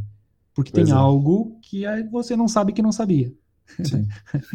então, o, e, isso, o pessoal da Europa estudando essas 25 áreas, eles falaram que só duas das 25 foram propriamente investigadas. E que o maior uhum. desafio era gerenciar essa incerteza da investigação. Você, num podcast há um pouco tempo atrás, fez uma avaliação do, do ROI lá do Joe Quinnan. Sim, lá, enfim, sim. eles já falam, você consegue economizar muito na remediação ou no processo no geral, investigando bem, porque é muita incerteza. E o que a gente tem encontrado, que você já fala há bastante tempo, a gente está falando bastante, é a maior massa está no solo. Até por muito tempo, e muito por influência dos Estados Unidos, que eles têm uma fase dissolvida que é muito mais importante para eles do que para nós. Sim, porque eles consomem água, né? Porque, é, e, e também o solo lá é muito friável, é areia, areia em todo é. lugar.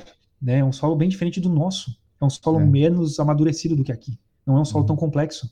Então a fase dissolvida para eles lá tem muito. E o mercado dos Estados Unidos, que é o, o precursor aí do mundo, tem bastante foco na fase dissolvida. Só que aqui a nossa realidade é inverte, porque o nosso solo retém tudo. E 90, 95% da massa, que é o que a gente tem encontrado aí repetidamente em vários locais, e, e, aí massa, massa com amostra de solo mesmo, massa com amostra de água no lugar que é para ter amostra de água. E Sim. massa com, com a fase de vapor também medida. 95, Sim. 98% está no solo. Sim. Sim. Porque o solo daqui retém tudo. Então, como é que você vai gerenciar? Como é que. É, eu não me sentiria seguro de gerenciar uma área sem medir eu isso. Eu só estou vendo 5%, eu só estou vendo 5% da massa, Exatamente. Né? Que, é, que é a fase dissolvida, só 5%. 5% da massa. Ah, eu vou deixar para usar uma metodologia mais detalhada, depois que eu tenho 10 anos operando um sistema de extração que está extraindo 5% da massa, ou nem está extraindo porque a fase dissolvida não bombeia, porque a, a permeabilidade aqui é muito pequena. Eu vou ter segurança técnica, segurança jurídica e pessoal, né, de profissional de ética de trabalho. Poxa, eu vou ter segurança de investigar melhor daqui 10 anos de tentativa e erro, de instalar 200 poços, porque a gente precisa gerenciar a incerteza. Como que gerencia essa incerteza? Para criar um modelo conceitual da área o mais robusto possível, no menor tempo possível. E aí agora a gente está falando já de sustentabilidade. Sustentabilidade é tempo. Está iniciando agora esses greenwashings aí, enfim, que a sua sustentabilidade é em vez de usar energia uhum. comum para operar o MPS, você bota uma placa solar.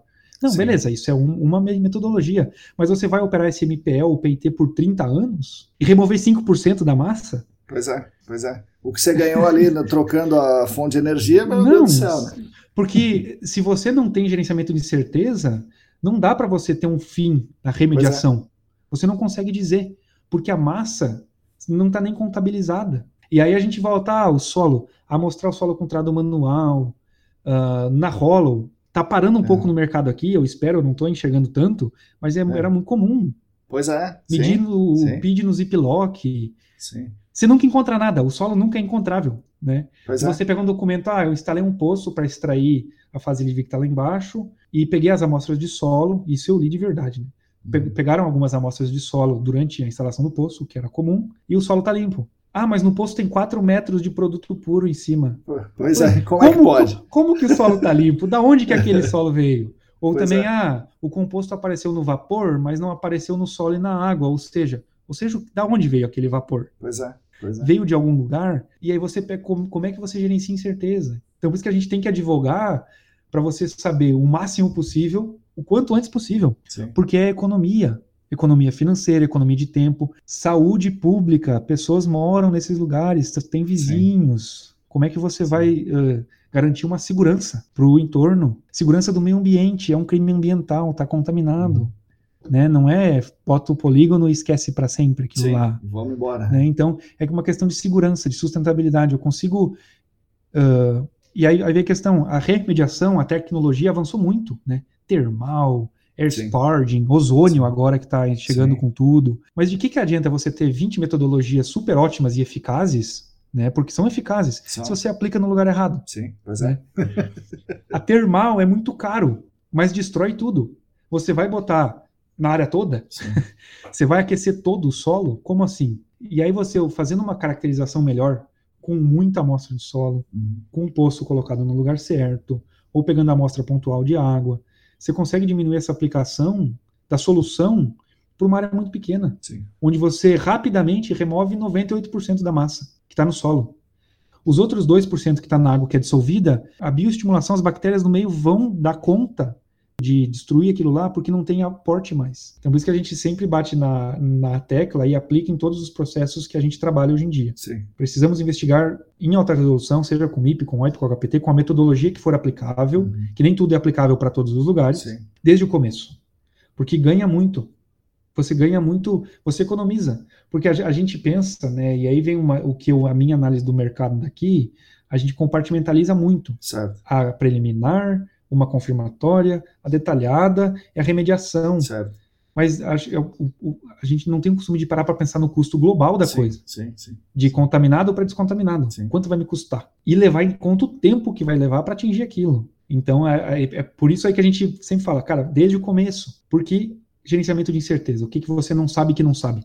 Né? Ainda que tenha uma preliminar super ótima, ah, que só fala que só foi EVOC. Certo. Só foi BTEX. Né? Você consegue botar a mão no fogo numa indústria que operou por 60 anos que nunca foi usado um solvente clorado para desengraxar nada? Uhum. Não tem como. Impossível. Eu acho que é impossível um pouco imprudente você ficar cego em uma Sim. SQI numa confirmatória sem avaliar tudo. Sim. Não Só tem como. É. porque, é. né, o cara falou ali os documentos. Só porque o cara falou. O documento que você viu, né, indicou isso, né? Exatamente. É, é, e aí você vem, é, é responsabilidade técnica. Uhum. Né? Eu sou técnico, eu tenho conhecimento, é igual um médico, né? Uhum. O médico conhece. O médico não vai te. Ah, você só faz uma tomografia depois quando você tiver em estado avançado certo. de câncer. Certo. Não tem como. Você vai fazer desde o começo. Certo. Porque é a melhor abordagem para tratar o problema que você tem. E investigação ambiental também é gestão de, é gestão de incertezas. O que, que eu não sei do meu modelo que me impede de ser eficaz na remediação? Então, quanto mais cedo a gente puder entrar com ferramentas de alta resolução, com metodologias, na verdade, que não é só uma, uma ferramenta, né, mas uma abordagem toda, o quanto antes essa abordagem com muitos dados, dinâmica, de decisão em campo, de você achar o que você nem sabia que tinha, o quanto antes se entrar, mais eficaz e sustentável Sim. é o processo, em termos financeiros, de tempo, né, porque a gente muitas vezes esquece o tempo, e também em questão de segurança, saúde pública, Sim. né? que afinal o aquífero está contaminado. você não diagnosticou, as pessoas estão lá, né? O Jurubatuba está lá sim, também. Sim. né? E aquilo avançou, chegou até o fraturado. Sim. Tempo, sim. né? O quão seguro você está com seus dados. E não dá para ter segurança com dado de poção, que dissolve tudo, que é instalado numa camada que conecta diversas outras camadas. Sim. Né? Que na melhor hipótese então, é um dado ruim, né? Na melhor hipótese. Na melhor hipótese é um dado ruim, exatamente. Exatamente. E o que a gente tem encontrado de. Como é que eu posso usar uma palavra interessante? O que a gente tem encontrado de aberrações, certo, né? certo. De, de surpresas, é, é, incrível, assim. Que você, ah, aqui não tinha nada. Eu falei, sério? Ah, não. Aí o pessoal começa a lembrar que nos é. anos 80 tinha isso e aquilo. E aí você. A gente, na verdade, melhora a preliminar com uma investigação sim, bem feita, sim. porque você começa a é. encontrar o que o pessoal nem sabia. É maluco, né, Aterros. Né? uh, PCB em 25 metros, e fica, poxa, como que chegou lá embaixo? né? Você começa a fazer o, o, trabalho reverso, né? Porque a preliminar, muitas vezes, ninguém, não, não vejam qual que é uma indústria que se instalou nos anos 50 que tem os documentos pois dos é, anos 50 certinho, disponíveis. É, pois é. Não tem como. E aí, na, nas décadas passadas, era indicado em enterrar ainda pois é, é. o que tinha. O solo destrói tudo. Sim, né? Você tirando daqui de cima, tá tudo certo. É isso, exatamente. E aí como é que, porque aí o meio o, o solo ia absorver de volta as Sim. bactérias, enfim. Era uma utopia, eu acho, daquela uhum. época. Mas aí como é que hoje em dia a gente, com o conhecimento técnico que tem, com acesso à informação que tem, Deixa fazer se, sente, se sente seguro, né, como profissional, em gerenciar uma área contaminada com risco, sem informação, uhum. né? É, né, para mim, e isso que eu estou iniciando ainda, é, não, é impossível. Não, não tem como. Porque é muita incerteza. E é muito perigoso, não é uma área Sim. que é o arco-íris e flores o dia Sim. inteiro. Né? Se suja de abrir poço, o cheiro é, é forte, vem uh, sem conta. É, enfim. Né? A gente que vai para campo, é mosquito, é carrapato. É mosquito, é carrapato.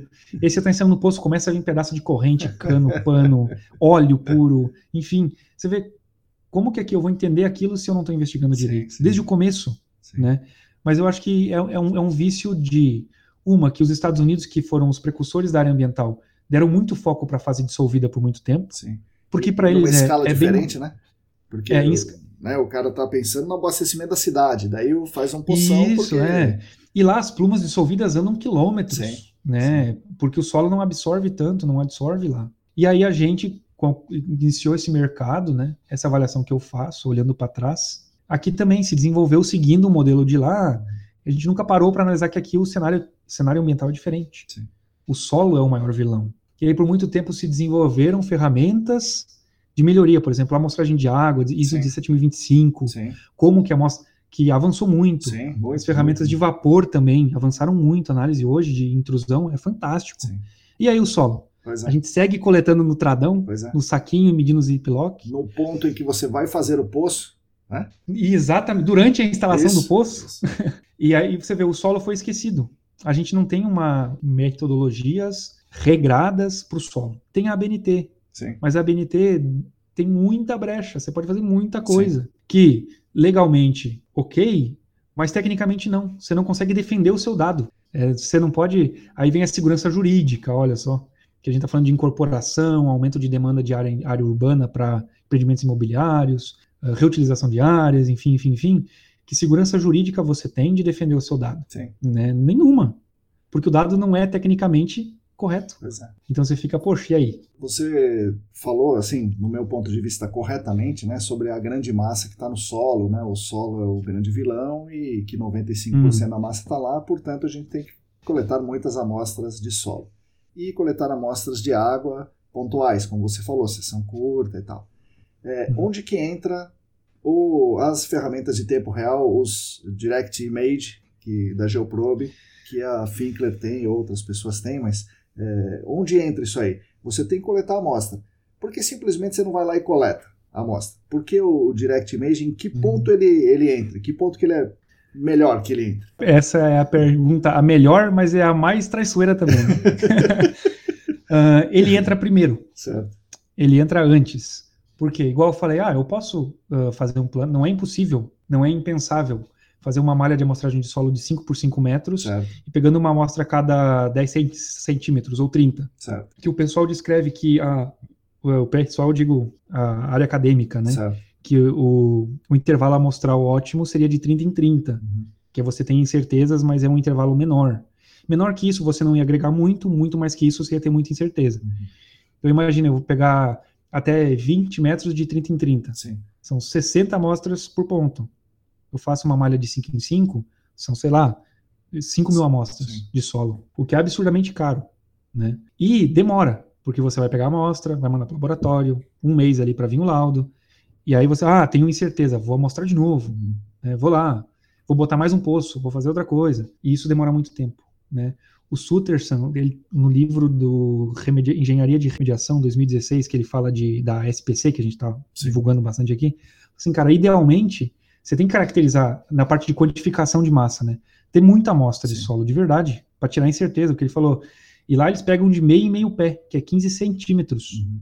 Falou, cara, em um pé trocou de 5 para 5 mil, ou seja, quatro ordens acima, Sim. num intervalo muito curto. Falou, ah, idealmente, então, tem que ter um laboratório no campo para fazer um screening nessa galera. Sim. Que aqui no Brasil é muito caro também. Certo. Né? Então, para você identificar, aí falando de novo de gerenciamento de incerteza, é, eu preciso de muitos dados, senão é, é muita incerteza. Certo. Você é uma, é uma, é uma, é uma investigação normal, né, tradicional, digamos assim, que é o que a gente usa, né, o jargão, hoje em dia. Então, as ferramentas de, de tempo real, uh, MIP, OI, PHPT, o VOST, que não tem aqui no Brasil, ou até falando de uh, amostragem de águas com screen point, que você pega diversas amostras de água, uh, que aqui é difícil porque o nosso solo é ruim para isso, te dão informações mais na hora. Né? Por exemplo, o MIP você vai analisando uh, na hora. Eu sei, eu não sei quanto em quantificação de massa, porque o MIP não quantifica a massa. Certo. Ele te dá uma ideia se tem muito ou pouco. Certo. Te dá a ideia, te dá a ideia, né? Sim. O MIP é para isso, ele é semi-quantitativo. Você sabe se tem muito ou pouco. O quanto é esse muito pouco, Não sei, você tem que amostrar. Mas é em tempo real. Você consegue fazer 80 metros de MIP num dia. Certo. Ou seja, eu consigo fazer 10 pontos de 8 metros, ou seja, eu varro uma área muito rápido. Essa malha de 5 em 5, então até 20 metros, no é. seu exemplo, você faria com, com o MIP primeiro para ver quais ou, ou nem faria de 5 em 5. E, e, aí você não precisa fazer de 5 em 5, né? A gente usa aqui muito, no que a gente trabalha né, na filosofia, pontos fixos e variáveis. Uhum.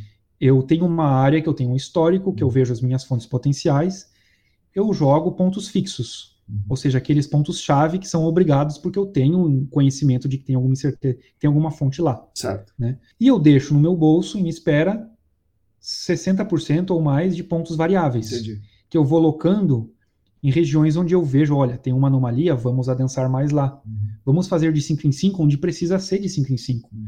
E fazer de 20 em 20 onde eu não tenho nenhuma anomalia. Porque o MIP por si só é uma análise química. É uma reação química. Uhum. Ele não vai dar um sinal de volátil se não tiver volátil no meio. Certo. Não tem como eu ter um falso positivo, ou sei lá, eu tenho algum composto que me dê um sinal no, no XSD, que ele é clorado. Certo. Se eu não tiver composto clorado, eu não tenho nenhuma outra substância química que vai aparecer lá, porque é uma análise química, igual do laboratório, mas é em campo.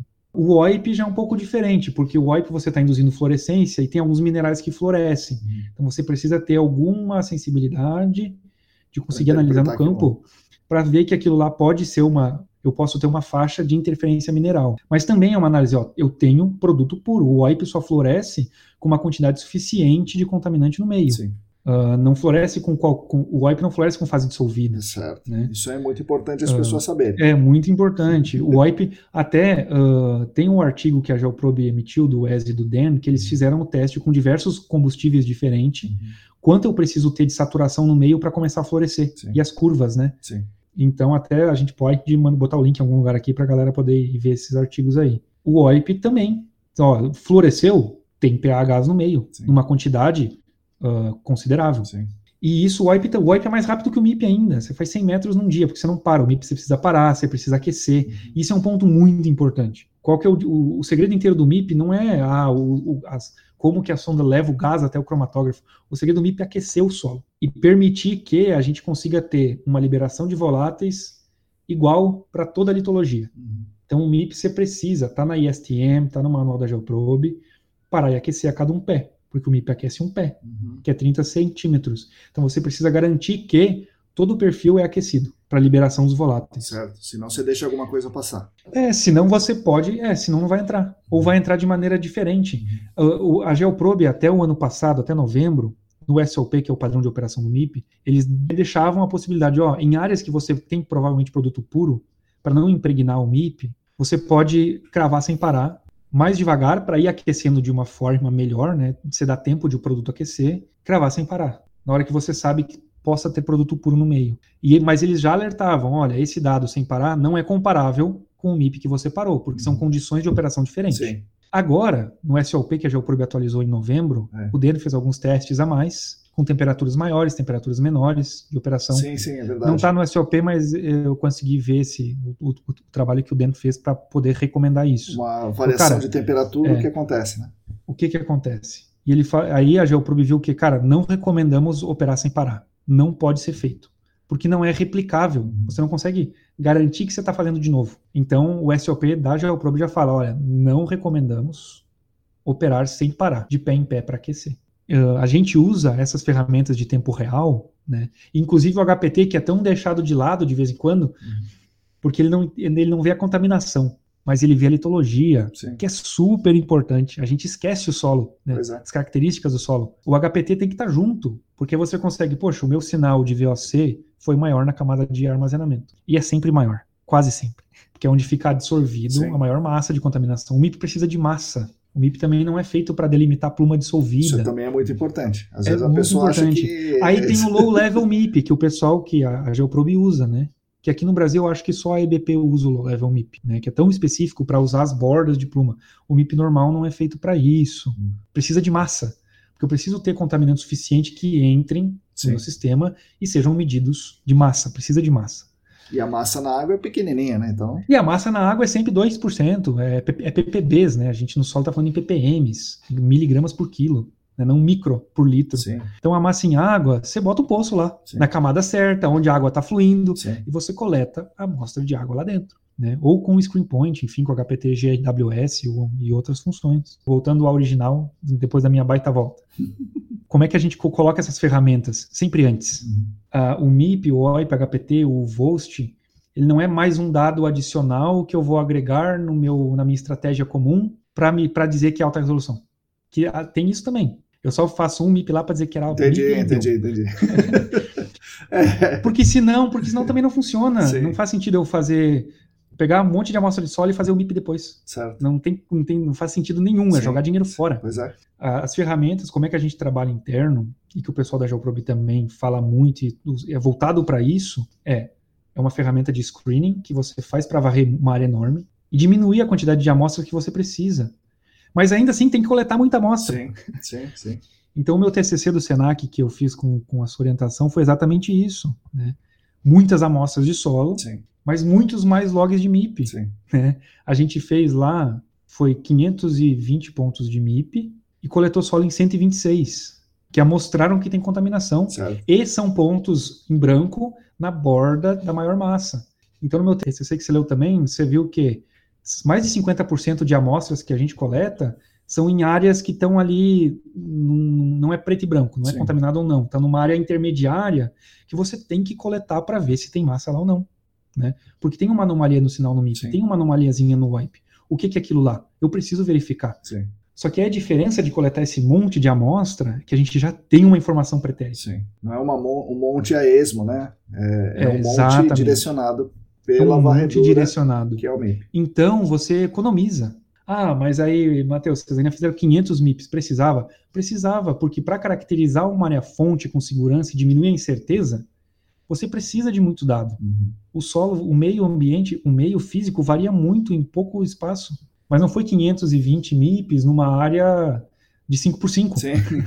Tinha vários num ponto, poucos no outro, porque assim, deu em branco, aí também é, é muito importante, operação foi operado de forma correta, dentro da norma, com todos os sensores, fluxos de gás, pressão estáveis, que você faz pré-teste e post-teste para checar que o sistema inteiro estava íntegro. O sistema inteiro operou bem sem nenhuma falha e deu branco, não tem contaminação certo. em solo, não tem massa em solo. Sim. Não estou dizendo que não tem água, água dissolvida. Sim. Porque o MIP não é para dissolvida. Então, se o meu log de MIP está íntegro operacionalmente, a temperatura manteve estável, as pressões do gás, vazão, enfim, enfim, enfim, e deu branco, está em branco. E a maioria é assim. Sim. Porque, de novo, a maior massa está numa área muito pequena. Você precisa achar isso, é para isso que você está fazendo o trabalho. Precisa achar e achar com uma quantidade de dados suficiente para dizer, olha, está delimitado aqui. Uhum. E aí vem uma cubagem de verdade, ó. Então a gente faz vários MIPs próximos. Até onde isso está indo, com qual intensidade. Uhum. E ainda coleta solo em alguns pontos branco. Para literalmente poder fechar na modelagem a massa. E mais isso, aí a pessoa, ah, mas se eu fizesse só a amostragem de solo, então, é igual. Ah, se você fizer a amostragem de solo em 526 pontos com uma densidade de dados adequada, Sim. você pode comparar. Sim. Que você tem uma cubagem de solo igual uhum. ou comparável, uhum. né, usando outro método. Mas não, faz 5 pontos de amostra de solo e cubou, não, não. Ah, é, é igual. não, não tem como. Não, Mas se o cara fizer aquelas as 500, as 500 sondagens, coletando muitas amostras de solo, o cara ainda pode achar que financeiramente é vantajoso. Porém, tem o, também o tempo, né? Tem é... também o tempo. E, e aí também, vai, você vai fazer 526 numa malha regular? Qual que vai ser essa malha? Não, poder, poderia né? usar a mesma estratégia, né? Sim, você vai fazendo, não, né? Na, na verdade, é, só que aí você faria 100, aí mandava para o laboratório, volta, daqui um mês você vai lá e faz mais 100, manda no laboratório, volta, analisa, e aí é interessante, porque a amostra de solo é algo bem, bem de pegadinha também, Sim. porque você tira 200 gramas, ou bota num vial com metanol e amostra o VOC no metanol, uhum. mas para metais. O laboratório reamostra aqueles 200 e tira 5. É. Aí é sem, sem condição. É, então, é muita incerteza, né? Você só faz o solo, é muita incerteza e demora tempo.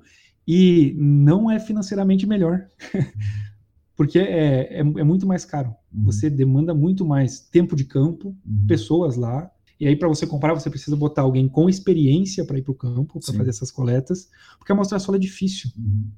O liner não enche, Sim. enche compacta, Sim. enche mais. Precisa corrigir, perde. né? O cara que está lá Exatamente. precisa saber o que está fazendo. E aí, no meu TRCC que você me orientou, é, eu ponderei isso tal, sabendo que tem VOCs lá, com base no MIP e no OIP, que é reação química. levando em conta as áreas de maior massa, uhum. que são as amostras que eu peguei sabendo que estava contaminado, uhum. né? Eu nem comparei as amostras naquela área meio cinza, porque aí você nunca vai saber, né? pode ter diversas anomalias. Uhum. No centro de massa, o que, que ainda fez com que eu não tivesse 100% de sucesso em quantificar no laboratório? Que a gente não atingiu também. Sim. Mesmo sabendo que tem, sabendo que tem bastante, como que a minha amostra ainda não foi eficaz? Como é que é de chegar nesse ponto de medir essa incerteza ainda, conceitual? Né? E aí foi, é, é, é, o óbvio, mas a gente pôde observar o óbvio, que é profundidade. Uhum. Quanto mais profundo, mais difícil é de ter uma amostra boa. Sim. Se você está acima do NA ou abaixo, influencia enquanto o solo vem, enquanto o solo se compacta. E experiência de equipe também. A gente, eu dei a sorte de, de poder comparar os dados do, da mesma área, que foram operadas com duas equipes experientes, uhum. mas diferentes. Certo. Uma com mais experiência e uma com menos experiência. E a, a, experiência, a decisão do profissional no campo onde coletar a amostra, mesmo sabendo que eu vou coletar em 5,30, uhum. que todas as amostras já tinham a profundidade delimitada pelo MIP e pelo OIP, sabendo se era areia ou argila. Mas para então, quem não está foi... acostumado, né, o 5,30 está entre o 4,80 e o 6, né? Que seu line Exatamente. Um e aí, não encheu, encheu. Pois é. Então, ó, isso faz muita diferença.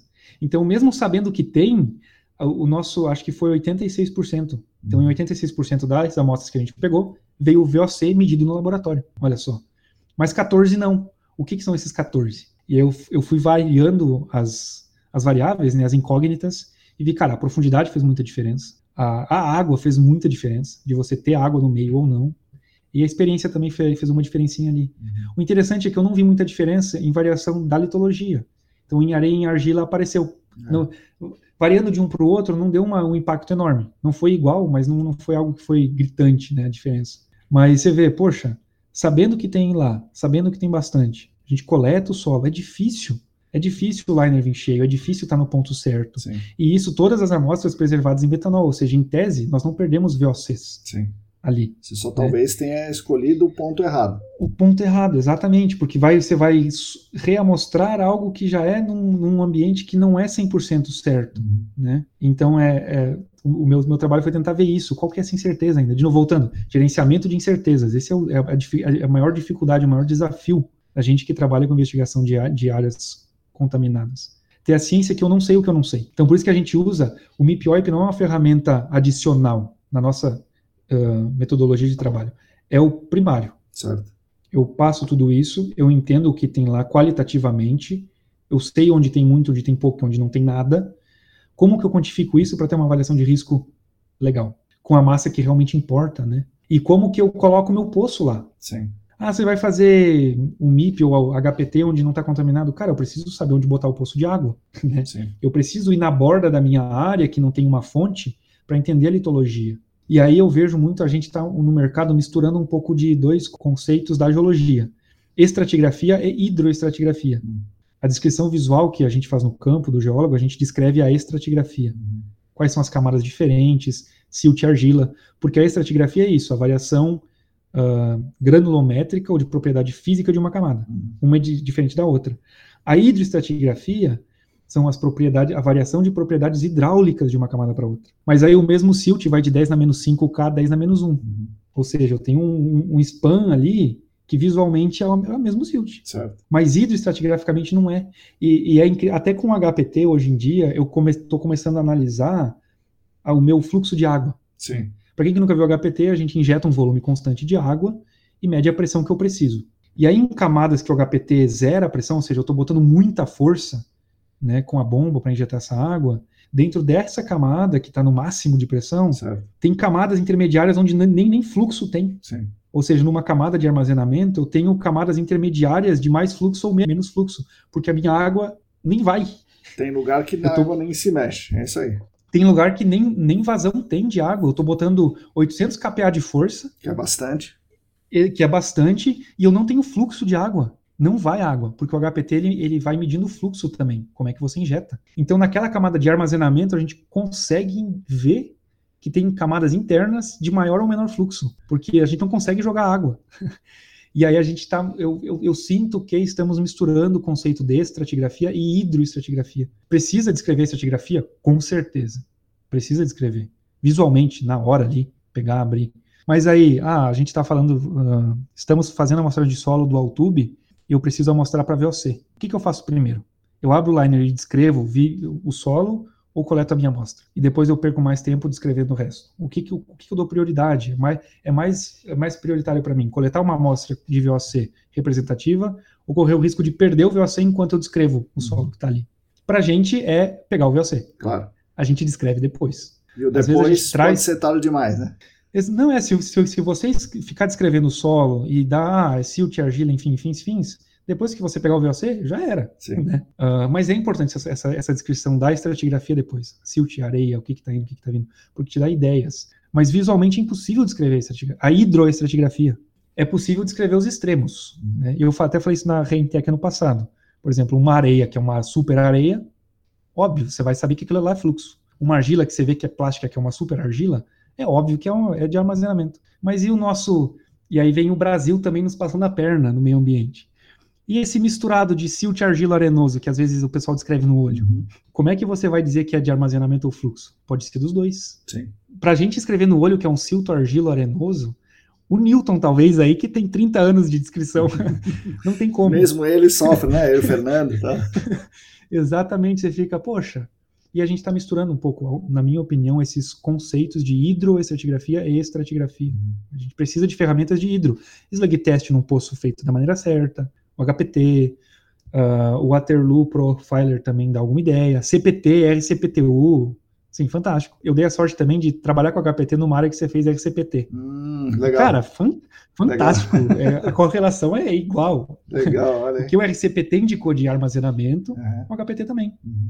Né, as mesmas camadas. A, o diferencial que a gente estava usando o MIP também, e a gente aprofundou um pouco mais. Certo. Porque a contaminação não tinha parado onde o RCPT parou. Certo. Né? Porque a ideia do RCPT é descrever a estratigrafia, o meio físico, né? A gente, com o MIP PHPT junto, linkou a contaminação com o meio físico ao mesmo tempo. Pode cravar, né? Então também e vai pode bater. Mais, né? Exata, exatamente, exatamente. O seu limite não era ali. Porque o, o MIP parou 3 metros abaixo de uhum. onde o RCPT foi, né? E não passou também. Isso é importante, não dá para cravar o MIP em qualquer lugar. Sim. Tem lugares que você vai a um metro, um metro e meio, dois. Uhum. E a litologia não deixa aí mais. Né? Então você é tem isso que... mesmo. Quantos metros é. vai? Vai a 30 ou vai a 2, né? Depende. Vai a 30 ou vai a 2. E você nunca sabe é. até ir lá e tentar fazer. É. Mas aí tem diversas artimanhas. Ah, às vezes não vai. Ele para em 30, mas ele, ele não está indo mais porque o atrito lateral uhum. da haste do solo é muito grande. O que, que a gente faz? Tira o MIP, Sim, broca com, com a rolo lá até 30 e tenta bater dali para baixo, que você diminui o atrito do lado, né? Pelo menos Às isso. vezes funciona, às vezes não. Às vezes né? é a compactação da ponta. às vezes deixa. é Exatamente. Mas voltando ao original, a gente usa essas ferramentas antes. Certo. Elas são a base para a amostragem de solo. Porque eu tenho uma amostragem quantitativa de massa suficiente, sabendo das minhas incertezas que eu posso medir estatisticamente com, essa, com esse monte de dado né, que eu tenho. O MIP, OIP, HPT, eles geram um dado a cada um centímetro e meio. Então eu consigo. Dá para usar só eles? Não dá. Esse é um ponto muito importante também. As ferramentas não foram criadas para substituir a amostragem. Não tem como. Ao menos que a Geoprobe, se eles estão desenvolvendo, criem a sonda que você fura lá abre uma portinha Sim, que você coleta o sol. Pega a amostra, né? pode ser. Não sei. Já coloca no incor, no vácuo ali, Isso. já vai, enfim. Talvez, não sei, daqui, daqui um tempo a gente tenha. Pois é. Mas o MIP OIP HPT, do jeito que é feito hoje, é uma, são ferramentas de screening. Então, ah, beleza, tem alguma área que eu posso usar sem amostra de solo? Pode ser. Se você viu que tem muito óleo e o pessoal já quer escavar e não tem um risco à saúde humana, né? Beleza, faz o screening, viu a massa, retira a massa. Sim. Mas isso é muito raro. É, pode ser. Pode é, ser. sem saber quanto é, mas você sabe que tem. Uhum. Se é algo emergencial, não sei. Uhum. Né? Pode ser feito, mas é, é, a minoria, é raro, é muito raro. Né? As ferramentas não foram, as ferramentas de tempo real não substituem coleta de amostra. Elas guiam a coleta de amostra, essa é a diferença, né? Então a gente tem que focar e bater a tecla, né? Até esse dia no LinkedIn eu comentei num post da Cascade o pessoal falando de como é que usa o MIP, enfim. Aí o Marco Pedi falou: ó, é bom que eles estão falando que não serve para fase dissolvida. Falei, é isso mesmo, a gente tem que quebrar esse mito, né? Que não, não, não é, cara. Sim. É para centro de massa. Sim, a gente sim, precisa achar a fonte que está no solo. E o MIP foi feito para isso. MIP OIP, solo, massa bruta. Que aí o que a gente tem feito aí depois de, sei lá, 20 quilômetros de MIP OIP nesses últimos anos aí, tá tudo no solo. Vai 98%, 95%, 90% da massa tá em solo. Sim. E esses 98 a gente quantificou com amostra, bastante amostra de solo mesmo, porque precisa sim, ter. Sim. E você cuba isso, modela isso. Então vocês estão conseguindo fazer isso daí, né? Essa, essa ideia de vocês, vocês estão conseguindo implementar, eu digo comercialmente. É, consegue fazer isso? É uma luta diária. Claro. Mas é, é a gente está vendo bastante sucesso.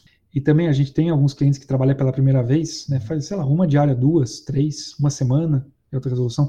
Nem diárias de alta resolução, digo, ó, compram a ideia de fazer essa abordagem dinâmica, uhum. com tomada de decisão no campo, em tempo hábil, rápido. E aí faz toda a investigação, um mês, dois, três, você fecha um modelo, uma cubagem com massa quantificável. Foi engraçado até me ligar na semana passada dizendo, cara, eu sei que a gente só usou uma vez e usa pouco, mas eu não consigo não usar mais. Eu não me...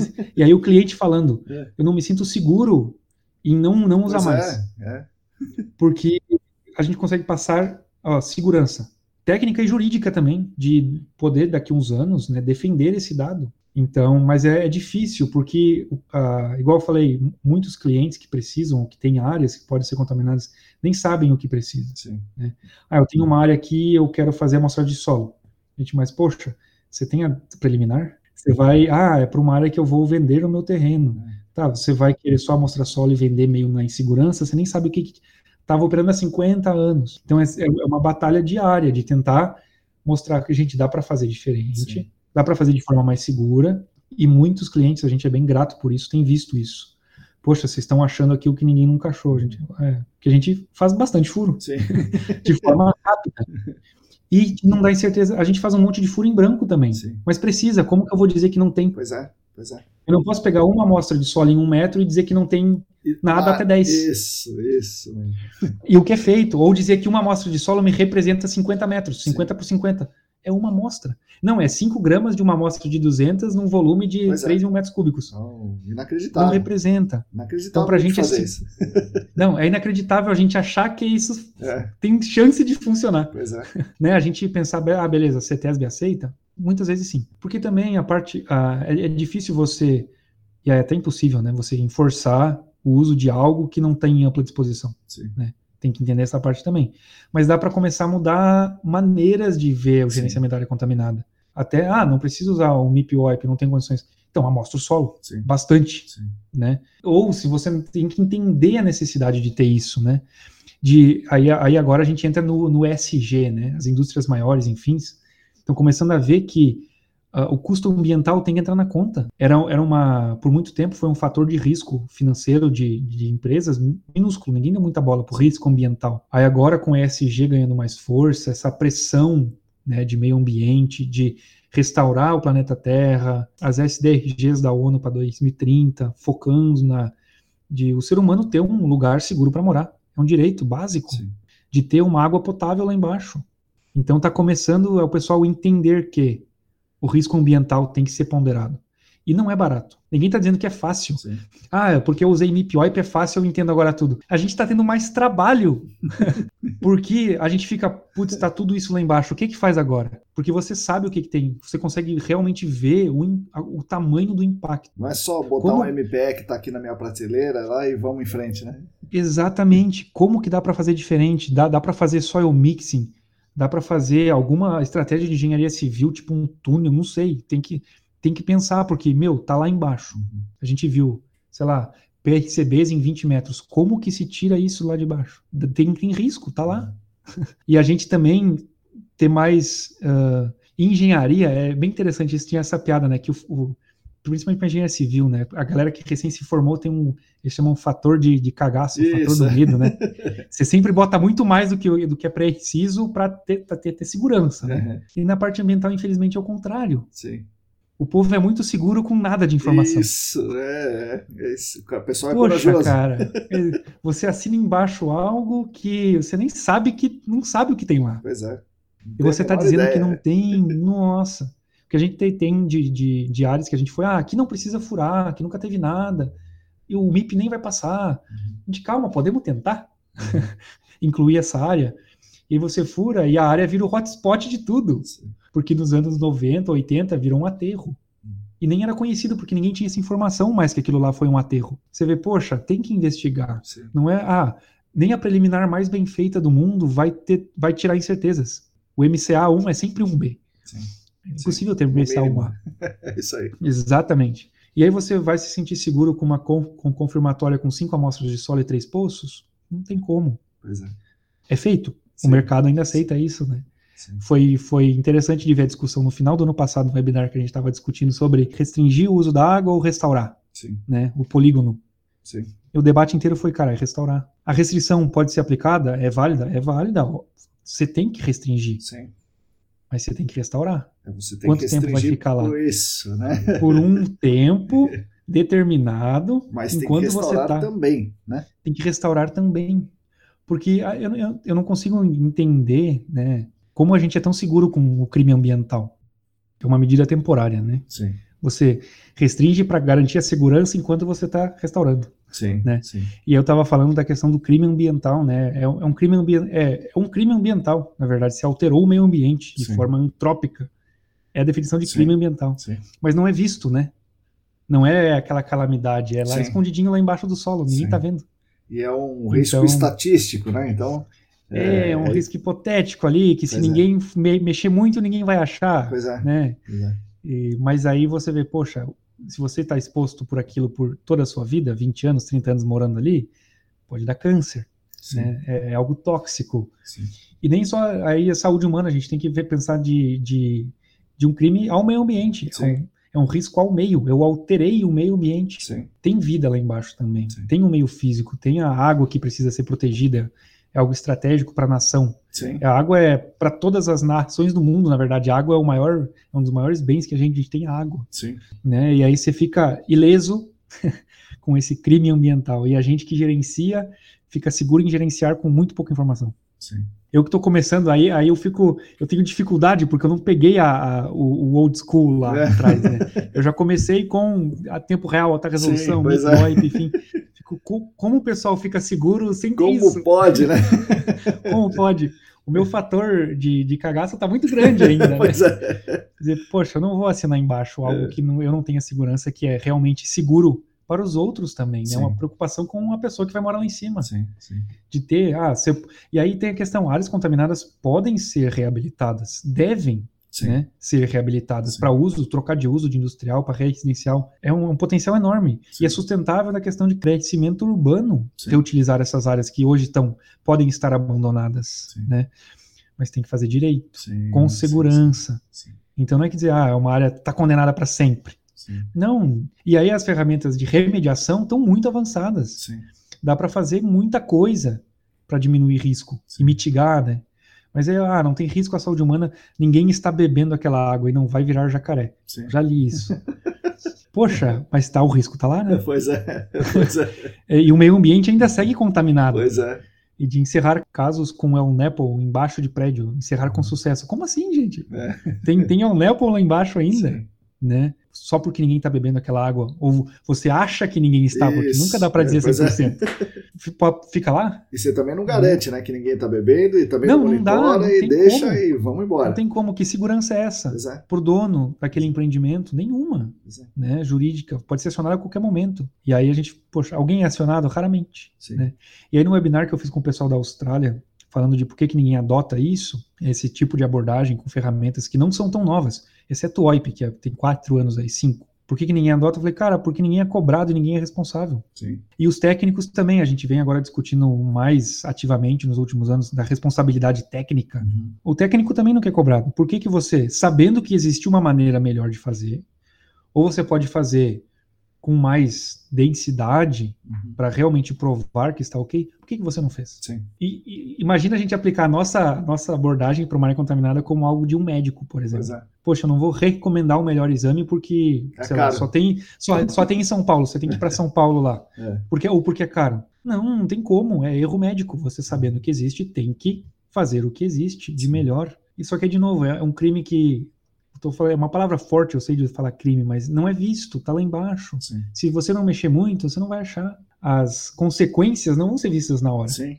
É um vai ser vistas depois. De. Voltando no Dark Waters, falando de, de, de PFAS, uhum. ninguém viu na hora que o pessoal estava derramando um produto super tóxico é. na água. Foi aparecer quando todo o rio, toda a cidade, os animais já estavam com câncer é. e morrendo. Então não é no, no momento. E aí a gente cria essa falsa segurança de que ah, pode deixar para amanhã, Sim. pode fazer depois, Sim. eu não vou investigar direito. Ah, coloca o MPE por 30 anos, ou o SVE, que agora o risco é só vapor, parece, de inalação, né? Sim. Ah, bota o SVE só para tirar o vapor de lá e deu, o risco tá lá ainda. Sim. Você está dormindo em cima de uma bomba relógio. Sim. Né? Sim. Que pode estar num cofre, mas o cofre não vai segurar a explosão. Pois é. Então a, a gente precisa ter um pouco mais de. Uh, ser um pouco mais temeroso. E isso é respeito com o meio ambiente e com os outros. Com os outros, é isso aí. A gente nunca pode esquecer isso, né? A gente não faz, ah, eu faço porque. É divertido, é mega divertido fazer isso. É mega divertido você poder. Estou usando ferramentas o que mais tem de avançado, estou conseguindo ver isso, estou conseguindo ser útil. É, é, divertido, mas é um bem para a sociedade Sim. também. Você consegue ver o impacto de ter, poxa, todo aquele povo que nem te conhece, ninguém nunca vai conhecer você. Sim, sim. Ou saber que você atuou lá. Você fica, olha, eles estão mais seguros porque a contaminação daqui está contida, está sendo removida. Né? E essa, esse é um prazer enorme que eu tenho. De, por isso que eu escolhi essa área ambiental. né? Quando eu vi o impacto que isso causa, é. né, que é fantástico, é, eu falei, cara, eu quero seguir pro resto da minha vida fazendo isso. Claro, no futuro minha vida pode mudar, Sim. não sei, ninguém sabe. Mas não é o meu plano principal. Né? seguir, ó, a gente consegue ter um impacto social muito sim, grande, sim, sim. Né? que não é visto e nem precisa ser, mas a gente tem que, no final do dia, eu tenho que dormir tranquilo isso, comigo mesmo. Isso, mesmo, isso mesmo. Que eu fiz o que estava à minha disposição. Ah, beleza, ferramentas, negócios, como, como vende isso? Uhum. É trabalhoso, é investimento, dá uhum. Você perde sono. Né? Os cabelos ficam brancos, ou cabelo fica Não, e eu também, eu, eu, eu tô ficando careca já. O meu plano até o fim do ano é não perder mais cabelo. Isso que eu não bati nos 30 ainda, tô chegando Nossa ali. Senhora. É, e você fica, poxa, mas vale a pena? Vale a pena. Uhum. Né? Isso o é retorno é, é, imenso, né? E, Isso é muito bom a gente saber. se no, se fim do dia eu consigo, se a gente, e aí você vê, a gente como profissional tem que se sentir tranquilo de ir embora e dizer, cara, o mundo está um pouquinho mais seguro porque eu fiz o meu trabalho direito. Uhum. E esse é o um impacto aí para geração futura aí pensando no meu neto, ah, eu Sim. vou botar um polígono lá, quem garante que meu neto não vai morar pois lá em cima é, depois? Eu tô, é. eu tô deixando para ele e para os outros futuros também um planeta pior do que eu encontrei. Uhum. Olha só, não, não tem como né? Aí é sustentabilidade, é tempo, Sim. é responsabilidade social, responsabilidade técnica, saúde pública, é muito maior. Né? E não dá para ficar seguro com pouco dado. não tem, acho que essa é a mensagem final, assim, que fica, cara, precisa de informação, e informação confiável. Aí voltando desde o começo que eu falei, o nosso principal desafio é gerenciar a incerteza. Sim. Que eu tenho que passar. Os nossos clientes finais, muitos nem entendem o que a gente está fazendo, uhum. né? Como que a gente está fazendo eles vão aceitar o que a gente fala. A gente precisa passar segurança. Ó, está bom, está Sim. ruim. Alta resolução acha notícia ruim, que é a maior massa. então é ruim você dizer, putz, achei, ah. tá aqui tudo. Ah, é PCB, é algo é, é clorado. Uhum. Mas você, ah, eu tenho, eu prefiro saber o câncer que eu tenho e me tratar para curar do que não saber. É claro. Né? Sim. Então é nossa responsabilidade de mostrar isso, né, Sim. também essa área ambiental é uma área bem, bem divertida aí e, e tem um potencial enorme, né? O Sim. mercado está mudando, está se conscientizando que não é só o net zero de igualar, não, você tem que uhum. restaurar. Uhum. Né? A gente de, depredou o mundo de tal forma Sim. que a gente está observando o que está observando. Sim. Né? E áreas contaminadas é igual, é o mesmo, é uma escala menor, pode ser. Exato. A raiz do mal é igual. É, então é uma área bem interessante de trabalhar e precisa de dados, não tem como. Não tem como. Ô, Matheus, estamos chegando na reta final. Agora é o momento que você pode me fazer uma pergunta. Então, faça uma pergunta aí, fácil. Eu, uh, não, não uma fácil, mas uma interessante. Como é que é. Uh, a gente está passando agora esse sentimento de ser os caras que batem um martelo em alta resolução, né? Que fica, cara, tem que fazer, tem que fazer, tem que fazer, é preciso. Você já vem há muito tempo falando isso do solo. Gente, ó, solo, solo, solo, solo. Hum. E o modelo conceitual de área está sempre incompleto, está muito incompleto. Precisa melhorar. Como é que foi para você bater esse martelo por tanto tempo e insistir na hora que o, o mercado de fora, né, o, o exterior, uh, não entendia, né? Tipo, ah, o, o Tanaka é louco, tá falando de solo, solo, solo, solo. E, e como é que foi para você observar isso ao longo dos anos, né? Que olha, poxa, agora o mercado entende, olha só. Tem, uma, tem maneiras que estão até adensando ainda mais do que eu já vinha falando como é que foi para você observar essa mudança de negação, Sim. que agora estão aceitando e estão melhorando? Porque é isso que a gente está passando agora, né? Isso que eu sinto comigo, né? Sim. De, mano, o cara é o chato que só fala disso. Mas é, é, algo que não tem como, né? Sim, sim, sim. A gente perdeu a piada do foguete que não tem ré. Hoje em dia, foguete tem ré, olha só. mas, mas, mas como é que é isso de ver que você estava na, na frente, né, puxando um bonde, anos, né, uma década em frente do mercado, que agora o mercado, opa, é verdade, olha só, tinha razão, né? como é que é isso, de, de ver isso agora, né? É. Como é que foi aguentar essa, negati essa negação pública é. para uma mudança agora? É, não sei dizer, é interessante, é uma boa pergunta mesmo, é uma pergunta interessante. É bom, né, divertido, porque eu falava de meio de teimoso, mas era claro que, que a gente estava certo. não precisa ser nenhum gênio, não sou nenhum gênio, não. É uhum. só observar e ler, né? Coisa que qualquer um poderia fazer, mas todo mundo estava preocupado com o seu dia a dia ali, as suas coisas, os seus negócios, o seu jeito de fazer as coisas. E todo mundo não, né? Mas a grande maioria, né? o mercado hum. como um todo fazia isso. E hoje é, o vento do mercado soprou para o lado que eu estava dizendo. E, novamente, eu não sou nenhum gênio, não. Eu estava hum. dizendo que pessoas tinham escrito, que a gente podia observar tranquilamente, qualquer um podia ver isso é, mas o vento do mercado mudou para olhar para o que eu estava falando. Então isso é bom. E é bom também porque, pela teimosia tal, eu consegui abrir espaços em, algum, em alguns lugares, entre eles o Senac. Né, eu fui convidado aí, com muita, muita alegria, né, muita honra lá pelo Rodrigo, para compor o corpo docente e ajudar na coordenação dos uhum. cursos do Senac, por conta dessa teimosia. Não, é desse jeito, e, e é, a ciência está falando, ó, aqui o artigo e tal. Então isso me levou para um, um, lugar legal, que eu estou aqui falando com você hoje, né? Por uhum. conta disso. Se eu tivesse largado para lá, eu estava fazendo sondagem ali, talvez a gente nem se cruzasse, né? E tantos outros.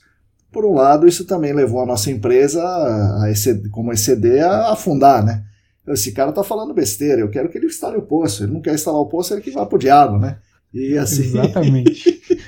e, e assim, então tem essa, essa, essa coisa meio conflituosa aí, mas não, não tinha jeito, né? Se, nós estamos vendo que a coisa é para o lado esquerdo, porque só por conta de, de, um, né, de um detalhe aí monetário, nós vamos para a direita, não vai dar certo. Uhum. Nós estamos vendo que é aqui, é aqui que nós vamos, e vamos encarar as consequências. E tem as consequências boas e tem as, tem as consequências, consequências ruins.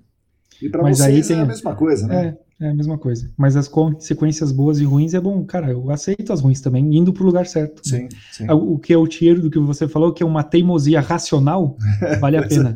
É. Né? Não é. vale só ser teimoso por teimar, sim. indo para o lugar errado. Sim. Mas, igual você falou, é observação. Um monte de gente já viu.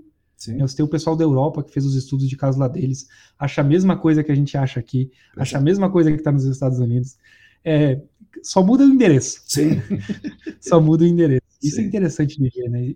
E aí é, é, é bom você estar tá tranquilo dizendo, cara, beleza, sou teimoso, estou na contramão, mas é uma contramão indo para a direção certa. Sim. Né? Então, acho que é isso que importa no final do dia, né? Sim, pois é. É o que você falou. É, o nosso trabalho está ajudando as pessoas. É. Então, a minha teimosia, de certa forma, ajudou as pessoas. Não naquele momento, mas nesses últimos 10 anos, 12 anos e tal, é, o mercado mudou. E o mercado mudar é, ajuda as pessoas. Então. então. É ótimo, mas igual, não é uma teimosia só por teimosia, Sim. por ser do contra, né? Sim. É uma teimosia racional de gente, eu parei para ver, olha, não é óbvio. Para a gente também, a gente agora usando o EVS, a modelagem numérica, você bota uhum. aquela pluma, fica óbvio, né? É muito claro de ver. Sim. Com os dados de amostragem de solo MIP, se liga com HPT, litologia. A gente acha, ah, é fácil. Não é fácil, gente. É, é muito trabalho, é muita uh, hora quebrando a cabeça, entendendo que, tudo que se comporta daquilo, e fica fácil, fica colorido. Os modelos que o Jim Dipa uhum. co compartilha no LinkedIn, lindos, assim, você sim, fica, uau! É, por que, que ninguém viu isso antes? Pois é. Mas não é, é muito complicado. E ter esses dados complica ainda mais agora. O que, que eu faço com isso? Sim. Eu sei que tem, olha só. Né? É, mas é interessante. Achei interessante a resposta. Legal. Bom, Matheus, é isso aí. Então, chegamos ao final aqui. Eu agradeço a sua disposição, as suas palavras. Certamente ficou um episódio muito legal, as pessoas vão gostar muito. E uhum. deixo para você, o podcast agora é seu, as suas palavras finais. E manda ver. Acho que eu agradeço o convite, né? Ah, como um ouvinte uh, fiel, né? Já venho ouvindo há um tempo aí, desde, desde o começo já, e e a gente compartilha da mesma visão, né? De olha, vamos fazer o que é o certo e precisa entender. É muito bom poder compartilhar, é muito bom aprender, né? Uhum. Poder dizer, poxa, o cara que eu lia nos artigos lá quando eu tinha 20 anos na faculdade virou meu orientador no Senac e eu tô conseguindo falar agora. É, Sim, você está ensinando é ele agora. É, você vê assim, é, é, é, tão rica essa troca de experiência, né? Por mais que a gente trabalhe em empresas diferentes, está em lugar diferente, está num mercado que é, con é concorrido. Uhum. O mercado é isso a gente pode agregar um ao outro ainda. Sim, sim. Porque no final do dia, beleza, a gente quer manter a empresa aberta, quer ter um lucro, quer viver, né, ter uma vida, mas a gente está trabalhando para a sociedade, olha só. Sim. A gente não consegue ter uma base de senso comum, de bem comum para os outros que nós podemos operar da nossa forma diferente, com os produtos diferentes, com as abordagens diferentes. Mas a base tem que ser a mesma, Sim. que é a proteção do meio ambiente, Sim. de forma integral. E, muitas pessoas têm aversão a essa palavra integral, né? A restauração integral uh, é, é, uma palavra forte. Mas eu, eu acredito que se eu pudesse falar, cara, isso precisa ser um mínimo. Sim.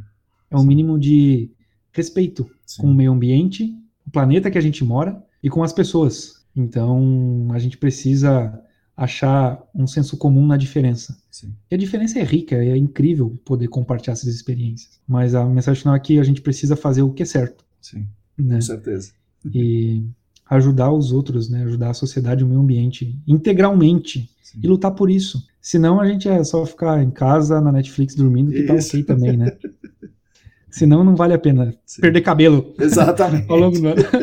Você tem que ter um motivo para ser teimoso, né? Sim. Eu sou de origem alemã também, e a gente tem a piada que alemão é muito teimoso. É verdade mesmo. Mas tem que ser um teimoso racional, tem que desafiar a, o normal, né? Sim.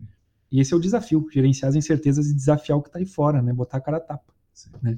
E o seu podcast está proporcionando isso para a galera que veio aqui, para quem ouve, para ter um, um olha só, eu ouvi isso, como é que funciona, o que, que é, né?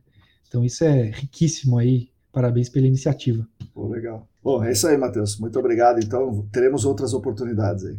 Com certeza, falamos aí, agradeço de novo. Valeu. Tchau, tchau. Essas foram as palavras de Matheus Evaldi. Imagino que vocês também tenham gostado muito dessa, dessa entrevista.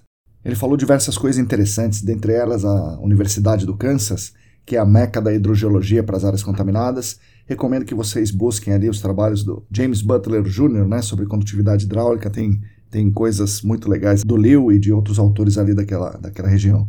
Ele falou bastante também do programa Ciências Sem Fronteiras, e como ele não é o primeiro que eu entrevisto que cita esse programa, é, vejam e, e, tentem identificar a importância desse programa para a vida das pessoas que usufruíram desse, desse programa e para o nosso país. O conhecimento que o Matheus, por exemplo, trouxe para a gente no microcosmo do GAC, né, são muito, muito relevantes. Então é um programa muito legal.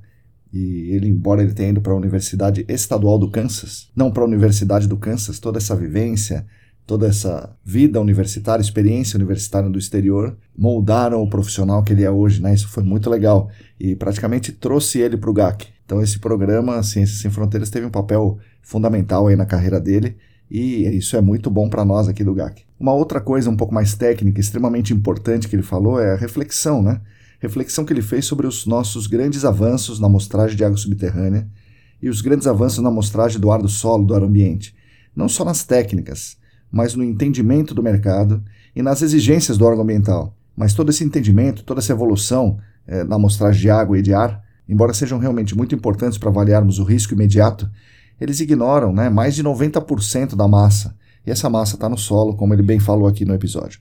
E aí, como é que a gente investiga essa massa hoje? Né? Como é que a gente investiga o solo hoje em dia? É, em geral, né, de modo um pouco rudimentar. E isso é um problema, porque, como vocês viram né, nas palavras dele, nós não conseguimos, sem investigar o solo, nós não conseguimos sequer saber que nós não sabemos que tem coisa lá. Mas é isso aí, Mateus. Mais uma vez agradeço pelo compartilhamento e pela cooperação conosco e por fazer a gente perceber que quando nós fazemos o nosso trabalho, né, nosso trabalho no GAC, quando nós fazemos esse nosso trabalho bem feito, o mundo fica um pouco melhor e o mundo fica um pouco mais seguro para as pessoas, para a vida de modo geral e para gerações que virão. Então, você despertou em todos nós a consciência de que nosso trabalho é importante, que nosso trabalho é relevante para a vida, para a segurança, para os bens a proteger e para as futuras gerações. Mateus, continue com seu ótimo trabalho e continue compartilhando com a gente. Obrigado a vocês que me ouvem. Nós, da ECD Train, junto com vocês, junto com o Matheus, como vocês ouviram, continuaremos dando a nossa contribuição para o crescimento coletivo de toda a comunidade do GAC. Com isso, nós vamos continuar lutando por um mundo melhor e mais justo para todas e todos e para as futuras gerações.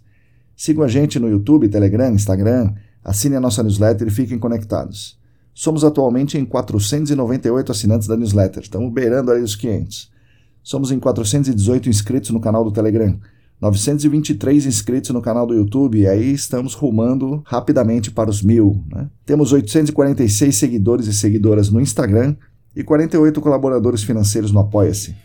Repetindo, se você quiser e se você puder, contribua financeiramente conosco no Apoia-se.